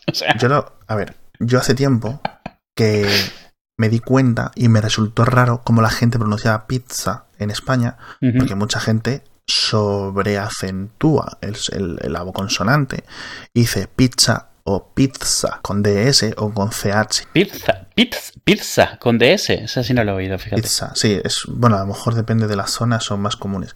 Entonces yo opté por decir, bueno, pues lo voy a pronunciar como si fuera una palabra castellana y doble Z es igual a Z en castellano. Fin, no hay más. Entonces, doble Z igual a Z, pues pizza. Me va a pedir una pizza, te apetece pedir una pizza. Pasa un poco con, como me entra la risa, con el sandwich. Pero te da la risa cuando te acuerdas, no lo tengo ni que decir. Sí, sí, o sea, es una cosa que voy conduciendo y es sandwich. Estúpido. ¿Te acuerdas un chiste de los Monty Python? Mm. Que era el mejor, se titulaba el sketch El mejor chiste del mundo. Y era que estaba en la Segunda Guerra Mundial y los ingleses emitían por radio un chiste en alemán. Y los alemanes, cada vez que lo escuchaban, se empezaron a reír tanto que se morían.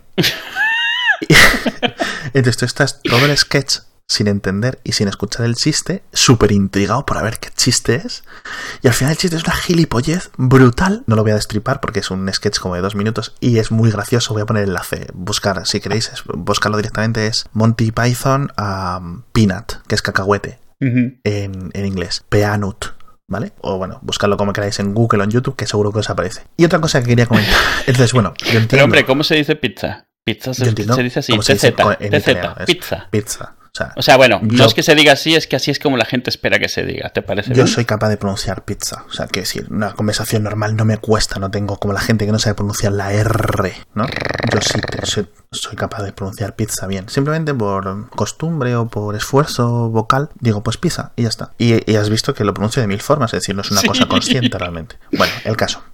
Otra cosa que quería comentar, que me ha llegado un mail así en plan. En el episodio anterior siempre comentamos el tema del swatting y tal, y era, yo acusé de que los juegos ponen violento a la gente, los videojuegos. Mm. Y es cierto que eso es lo típico que dicen en Antena 3 y en los canales de televisión, que es los juegos hacen violento a la gente. Y es, evidentemente, eso está mal. Lo voy a reescribir. Los juegos hacen que la gente muy competitiva o muy violenta amplían ese, ese, esa, esa parte psicológica en, el juego. Es decir, si eres un poco, estás un poco zumbado, el hecho de que alguien te mate te va a volver más loco. Que si sí, que, puede, ser, puede ser un detonador, sí.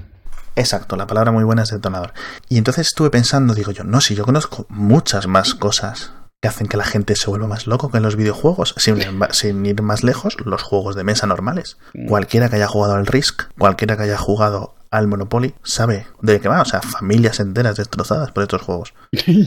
y sobre todo, el peor, o sea, esto es peor que el holocausto. Madre mía lo que voy a decir. esto es muy malo, voy a decir, voy a, me queda la frase, esto es muy malo el Catán. El, de, el de El juego de mesa de. El juego, sí, ese juego destrozado amistades, familias. O sea, casi tantas como las cartas Magic y cosas así. Más que las subastas en el Monopoly. Hombre, el Monopoly yo creo que está más extendido, pero el Catán, uff, pega fuerte a la gente. ¿eh? Entonces ya digo, no es un tema concreto de los videojuegos, es la competitividad dentro de la gente. Sí, bueno, yo creo que es un poco también lo que termina pasando eso, cosas de deportes, en o sea, es, eso, o sea, la competitividad. Hay gente que no sabe canalizarla bien, o sea, más bien. Y claro, los juegos son competitivos por naturaleza, entonces es obvio que en un, algo competitivo por naturaleza habrá más, será más visible la gente que no sabe gestionarlo. De hecho, están muy bien los videojuegos, tanto como los videojuegos como los deportes de competición. O sea, me refiero al fútbol que juegas en equipo, no es como cuando juegas, digamos, al, al tenis contra una pared, no te vas a enfadar con la pared. eh, desgastan, te desgastan esa parte del cerebro y, hacen que luego estés un poco más calmado. Con lo cual, si tú vienes un rato de estar matando zombies en un videojuego o de estar ahí una hora corriendo en el fútbol, luego vas a estar más relajado en tu vida si eres una persona equilibrada, decir, porque se te gasta. Y tengo una teoría que no sé si es verdad, es no me pongo detrás de la teoría, no. Pero tengo una teoría de que la gente que no jugó cuando era joven a juegos de a deportes le queda como un poco más violenta, es decir, tiene como un poco más de tendencia porque nunca gastó esa nunca se desahogó cuando era joven y se ha quedado con el cerebro un poco desequilibrado.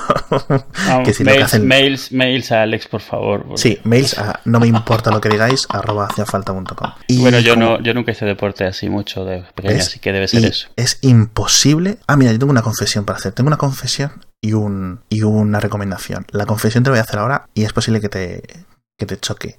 Yo será mismo entrar a Twitter. Por primera vez, dices. Por primera vez. Sí no te seguía ni de coña. ni de coña, ¿sabes? Yo tampoco me seguiría, te lo tengo que decir. O sea... Ni con un palo, tío. Tengo que ser honesto. Yo no sé si me seguiría, pero probablemente no. Ni con un palo.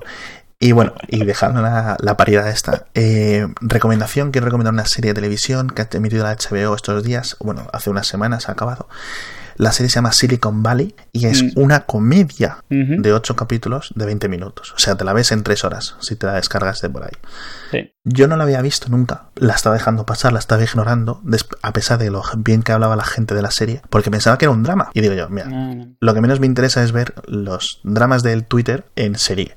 Mm. Y resulta que es una comedia. Y resulta que es muy graciosa. Entonces, Quiero recomendarla, quiero recomendar, buscáis Silicon Valley TV Show en, YouTube, o sea, en YouTube, en Google. Vosotros sabréis cómo encontrar las cosas. Bueno, ya que la última vez recomendaste una serie de televisión y ahora también, pues yo la última vez recomendé podcast, hoy recomiendo otro. El, el, bueno, de lo que estuvimos hablando ahora, de los costes perdidos, la versión a los costes, a los gastos, eh, todo esto, eh, la idea de todo esto es un tema que, a mí me gustó mucho y bueno, los pobres que tenéis la mala fortuna de conocerme desde hace tiempo sabéis que los saco cada dos por tres. Eh, me gusta mucho todas las teorías y estudios y experimentos que hay sobre el autoengaño que nos hacemos a nosotros mismos en diferentes cosas. Eh, hay una web que se llama You Are Not So Smart, o sea, no eres tan listo, que se dedica precisamente a desmontar y desgranar todas estas falacias y dilemas que nos montamos nosotros mismos que nos hacen tomar decisiones raras o, negativas para nosotros mismos y, no nos damos cuenta. Y, llevo mucho tiempo compartiendo lo que hace, lo que hace eh, el chico de You're Not So Smart, pero de, una época a esta sacó un libro y luego ha estado sacando un podcast y ese podcast se dedica un poco a, tocar los mismos temas que ha, tocado en el blog, pero tiene invitados, eh, de actualización, porque muchas de estas cosas son muy recientes. Y la verdad está muy bien, está muy bien porque él tiene, además tiene una voz excelente eh, para podcast, ah, sabe estructurar muy bien sus narraciones, igual que lo hacía en el, blog, y además está teniendo mucha, eh, mucha mucho, reconocimiento. Entonces, por ejemplo, hay un eh, todo esto de lo que he hablado tiene un episodio propio, pero luego el siguiente eh, invita al doctor eh, Donning de la teoría Donning-Kruger de... Explica un poco la teoría. ya que lo menciono. Este, el, señor Donning y Kruger lo que hicieron fue demostrar cómo la gente es totalmente incapaz de medir su ineptitud, tanto para bien como para mal. La gente, digamos, cuyas habilidades están por debajo del promedio, se suele considerar más experta. O sea, mientras menos conoces de un tema, más experto piensas que eres en él. Y la gente que es muy experta en un tema empieza a menospreciar sus capacidades. O sea, en ambos casos es una incapacidad para, para poder medir bien tu ineptitud. O sea, si eres muy inepto o poco inepto. Eh, esto se conoce, o sea, pues, yo la primera vez, o sea, a mí, yo la primera vez que leí sobre esto fue hace muchos años en una presentación que nos hizo un jefe que tuve que nos puso una cita que, es muy famosa y es que la, el 80% de los conductores en una, en, un, digamos, en una encuesta normalmente pensarán que están por encima del promedio como conductores. O sea, muchísimo más de lo que es estadísticamente justificable, piensan que están por encima del promedio. Y eso es porque todo el mundo piensa que es mucho mejor de lo que es. Aparte, cuando estás en un nivel bajo o medio. Sí, sí, cuando estás en un nivel medio o bajo, es, te es muy fácil no ver la complejidad de algo y entonces asumir que eres un experto. Mm. Eh, y, la cosa, bueno, ponían ejemplos de lo típico.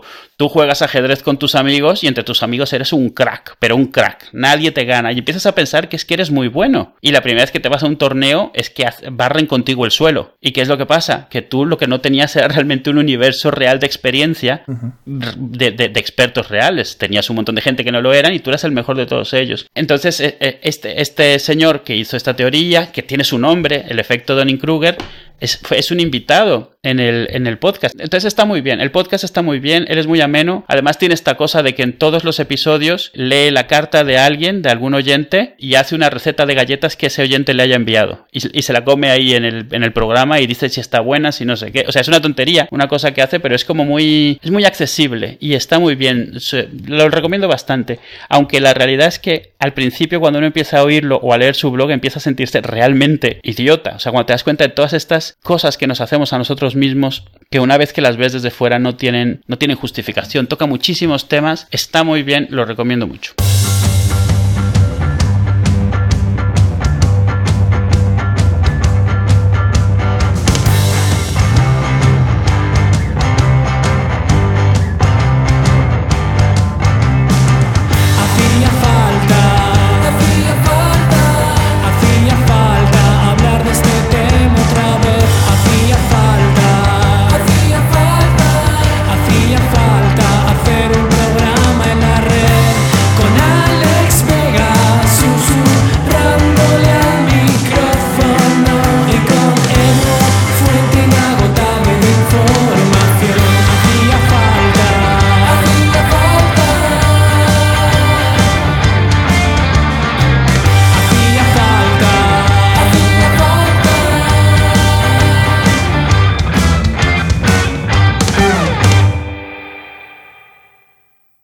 A ver si se me ocurre. Bueno, yo quiero recomendar un podcast, pero lo voy a dejar para el siguiente episodio.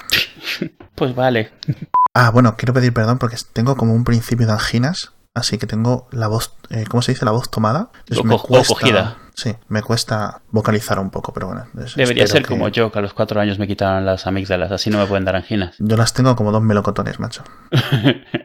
y además me pongo muy malo, o sea, eh, de delirios. 39, 40 de fiebre, me pongo muy malo. delirios y gladiolos.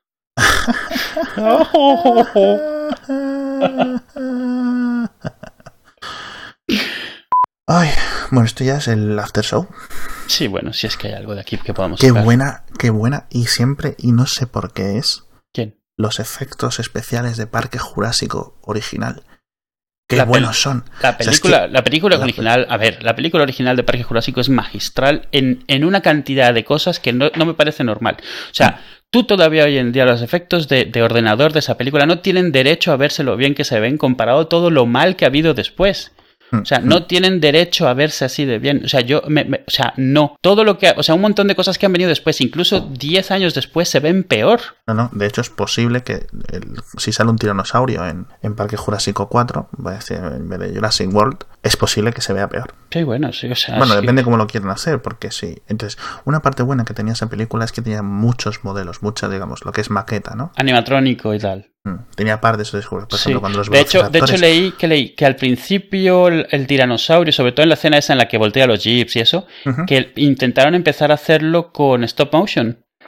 Eh, y stop motion, además, así a doble escena, super fluido. Y cuando vieron una prueba de cómo quedaba con ordenador, o sea, vamos, tiraron la toalla. O sea, dijeron, no, mira, no. El que estaba haciendo el stop motion se puso a aprender a animar por ordenador, literalmente, por, porque estaba claro para dónde iba el futuro. Es muy curioso porque utiliza, utiliza ambas formas, utiliza tanto, digamos, lo que se conoce como el CGI o la animación 3D, es decir, Computer Generated... Eh... Animación por ordenador. Sí, CGI, que son siglas, Computer Generated y Information, ¿no? Image. Ah, sí, Computer Generated Image. Computer Generated Image, sí. Vale, perfecto, sí. Pero en las escenas en las que eso, es decir, por ejemplo, cuando se le ve la cara al velociraptor. Sí, cuando están en la cocina y... Eso es una maqueta. Sí, claro. es, un, es un animatrónico, sí. Entonces, utiliza muy bien, utiliza los dos fuertes. Cuando hay un dinosaurio o cuando hay muchos dinosaurios moviéndose en un campo, utilizo el ordenador cuando están súper cerca, utiliza maquetas. Y eso es perfecto. Y eso es una de las cosas que seguramente hagan bien en, Star Wars 7. Porque en las, en las precuelas se pasaron de frenada, ya lo hemos comentado con los... Pero ¿sabes, ¿sabes para dónde? O sea, se habla mucho del Long Cannibal y del baño imposible. Y normalmente se usa para decir cuando algo no es creíble porque es demasiado irrealista. Que eso sí que le ha pasado a varias pelis con dinosaurios recientes o con tiburones. Que es, o sea, está demasiado detallado, está no sé qué. O sea, no me cuadra. Pero algo que hizo Spielberg y que estoy seguro que Abrams va a hacer en Star Wars es, tú puedes también tener ese valle imposible, ese un canibali, simplemente abusando del CGI, no por usarlo, sino por la libertad que te da de manejo de cámaras y cosas así. Tú de repente cuando pones algunas secuencias que son totalmente imposibles de ninguna forma que no sea por ordenador, sin quererlo, a la gente le, alejas de la realidad de esa escena. O sea, parece una tontería, pero llevamos décadas de estar entrenados a ciertos movimientos que son limitaciones mecánicas. Si de repente pones. Eso le pasó, por ejemplo, a Tintín. En la película de Tintín tiene varias escenas que son totalmente imposibles de hacer de ninguna otra forma. Sí, es cierto que toda la película está en CGI, pero si te lo ponen así en tu cara, lo que hacen es alejarte de la película. O sea, no puedes evitar que te está recordando que es falso. Mm. Si en la, en la escena en la que salen los dinosaurios en la primera Jurassic Park, en vez de hacerlo desde la vista en la que está, eh, están los paleontólogos, que es desde el jeep y caminando, viendo hacia arriba, hubieran hecho una cámara que volaba entre las patas de los tal y se mete y, se, y, pasa arrasando por el agua o algo así, hubiera sido mucho más difícil identificarse porque está muy lejos de la sensación que tú tendrías como una persona plantada ahí de pie. Totalmente de acuerdo, sí, sí. Y ese, ese yo creo que es el abuso. O sea, Spielberg probablemente intentó que el CGI fuera invisible. O sea, que tú no te das cuenta. O sea, que es CGI porque no puede ser otra cosa, pero nada más. Mientras que más adelante, a medida que es más cómodo y más fácil y más rápido usar CGI, George Lucas me parece un ejemplo perfecto de volverse loco con el CGI a tal nivel de que nadie se cree que allí esté pasando nada. Está todo pasando, es un videojuego.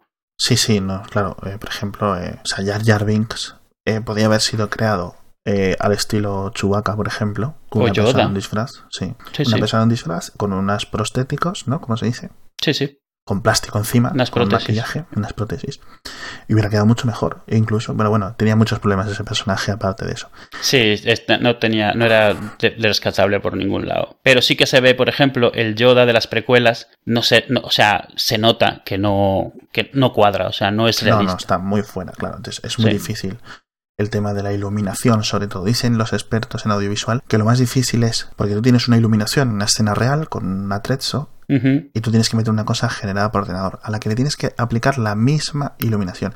Y la iluminación es una cosa muy, muy jodida de, de calcular. De hecho, seguramente sea las más jodidas en, a nivel de proceso y a Sí, nivel de y- cómo y te las ingenias para y de hacerlo. replicar, o sea, Exacto, lo que ya sí. tienes. Pero no solo eso, lo más, lo más, lo más que se complican los efectos son dos cosas invisibles. Hay movimientos invisibles que no te das cuenta de forma consciente que existen. O sea, eh, una persona quieta no está quieta, está temblando todo el tiempo. Unos ojos nunca están quietos. Entonces, en cuanto tú ves cualquier animal o humano con los ojos quietos totalmente, Sí. inmediatamente te desconecta, pero no sabes por qué, porque no te das cuenta. Claro, es- no, no. O sea, no es, no es consciente. Y, y la otra es esa, la iluminación no es solo la luz que te da, es que Todo sabemos refleja. inconscientemente cuánta luz absorbe la piel y cuánta refleja. Es una tontería. Pero si no haces eso exactamente igual, la piel parece un plástico. Claro. Y, y es, es muy difícil porque todo esto es inconsciente y es invisible. Entonces, Sí. O sea, hay limitación de los modelos, por ejemplo, la evolución muy clara la podéis ver en Toy Story de la 1 a la 3, sí, sí. que los modelos son más detallados, tienen mucho más pelo y tal, pero no hay una mejora especial, bueno, sí, una mejora de la iluminación, una, mejora muy buena, pero quiero decir, no te o sea, está hecho aposta para que siga apareciendo dibujo, Claro. para que no, o sea, no te intentan hacer niños reales con juguetes reales. Y eso, eso fue algo muy inteligente que tuvieron desde la primera, donde es viendo que no podían ser hacer cosas realistas, lo que hicieron fue- son caricaturas, Sí, exageraciones. exacto. Porque exacto. si no tienes cosas como el Polar Express, que da miedo verlo. Claro, tú por ejemplo puedes estar viendo un capítulo de Los Simpson en los que están todos en una habitación quietos con los ojos abiertos, sin parpadear ninguno, y no te parece normal. Claro, porque no esperas que actúen de forma natural, son dibujos, son super estilizaciones. Pero, por Otra. ejemplo, en, en, eh, Final Fantasy, en la primera película, Ah, sí, muy buena. eh, el- la bueno, gente... muy buena, perdón, perdón por lo que he dicho. o sea, Es que soy muy fan de Final Fantasy. entonces No, a ver, o sea, tiene sus cosas. te- O sea, técnicamente está, está muy bien. El problema es que se se nota que es de la época que es. O sea, pero tú ves cómo está técnicamente hecha Final Fantasy, la de Spirits Within, Sí. y te acojona. O sea, cada escena tiene 70 u 80 layers diferentes Sí, de diferentes cosas. Es tremendo. Pero eh, eh, otro tema es si el resultado al final. No, claro. Y esa es la ventaja de Parque Jurásico, es decir, que era todo era escenario real y de repente solo un dinosaurio. Sin Sí. embargo, en, el- en, en- en Final Fantasy, pues todo era animación, intentando pasarse por real. Claro, y tienes que el 100% hacer que parezca creíble. No tienes la ventaja de sí. que parte ya está hecha. Buenas noches, Eduardo. Pues buenas noches, que te mejores. Eduardo. Buenas noches, Alejandro.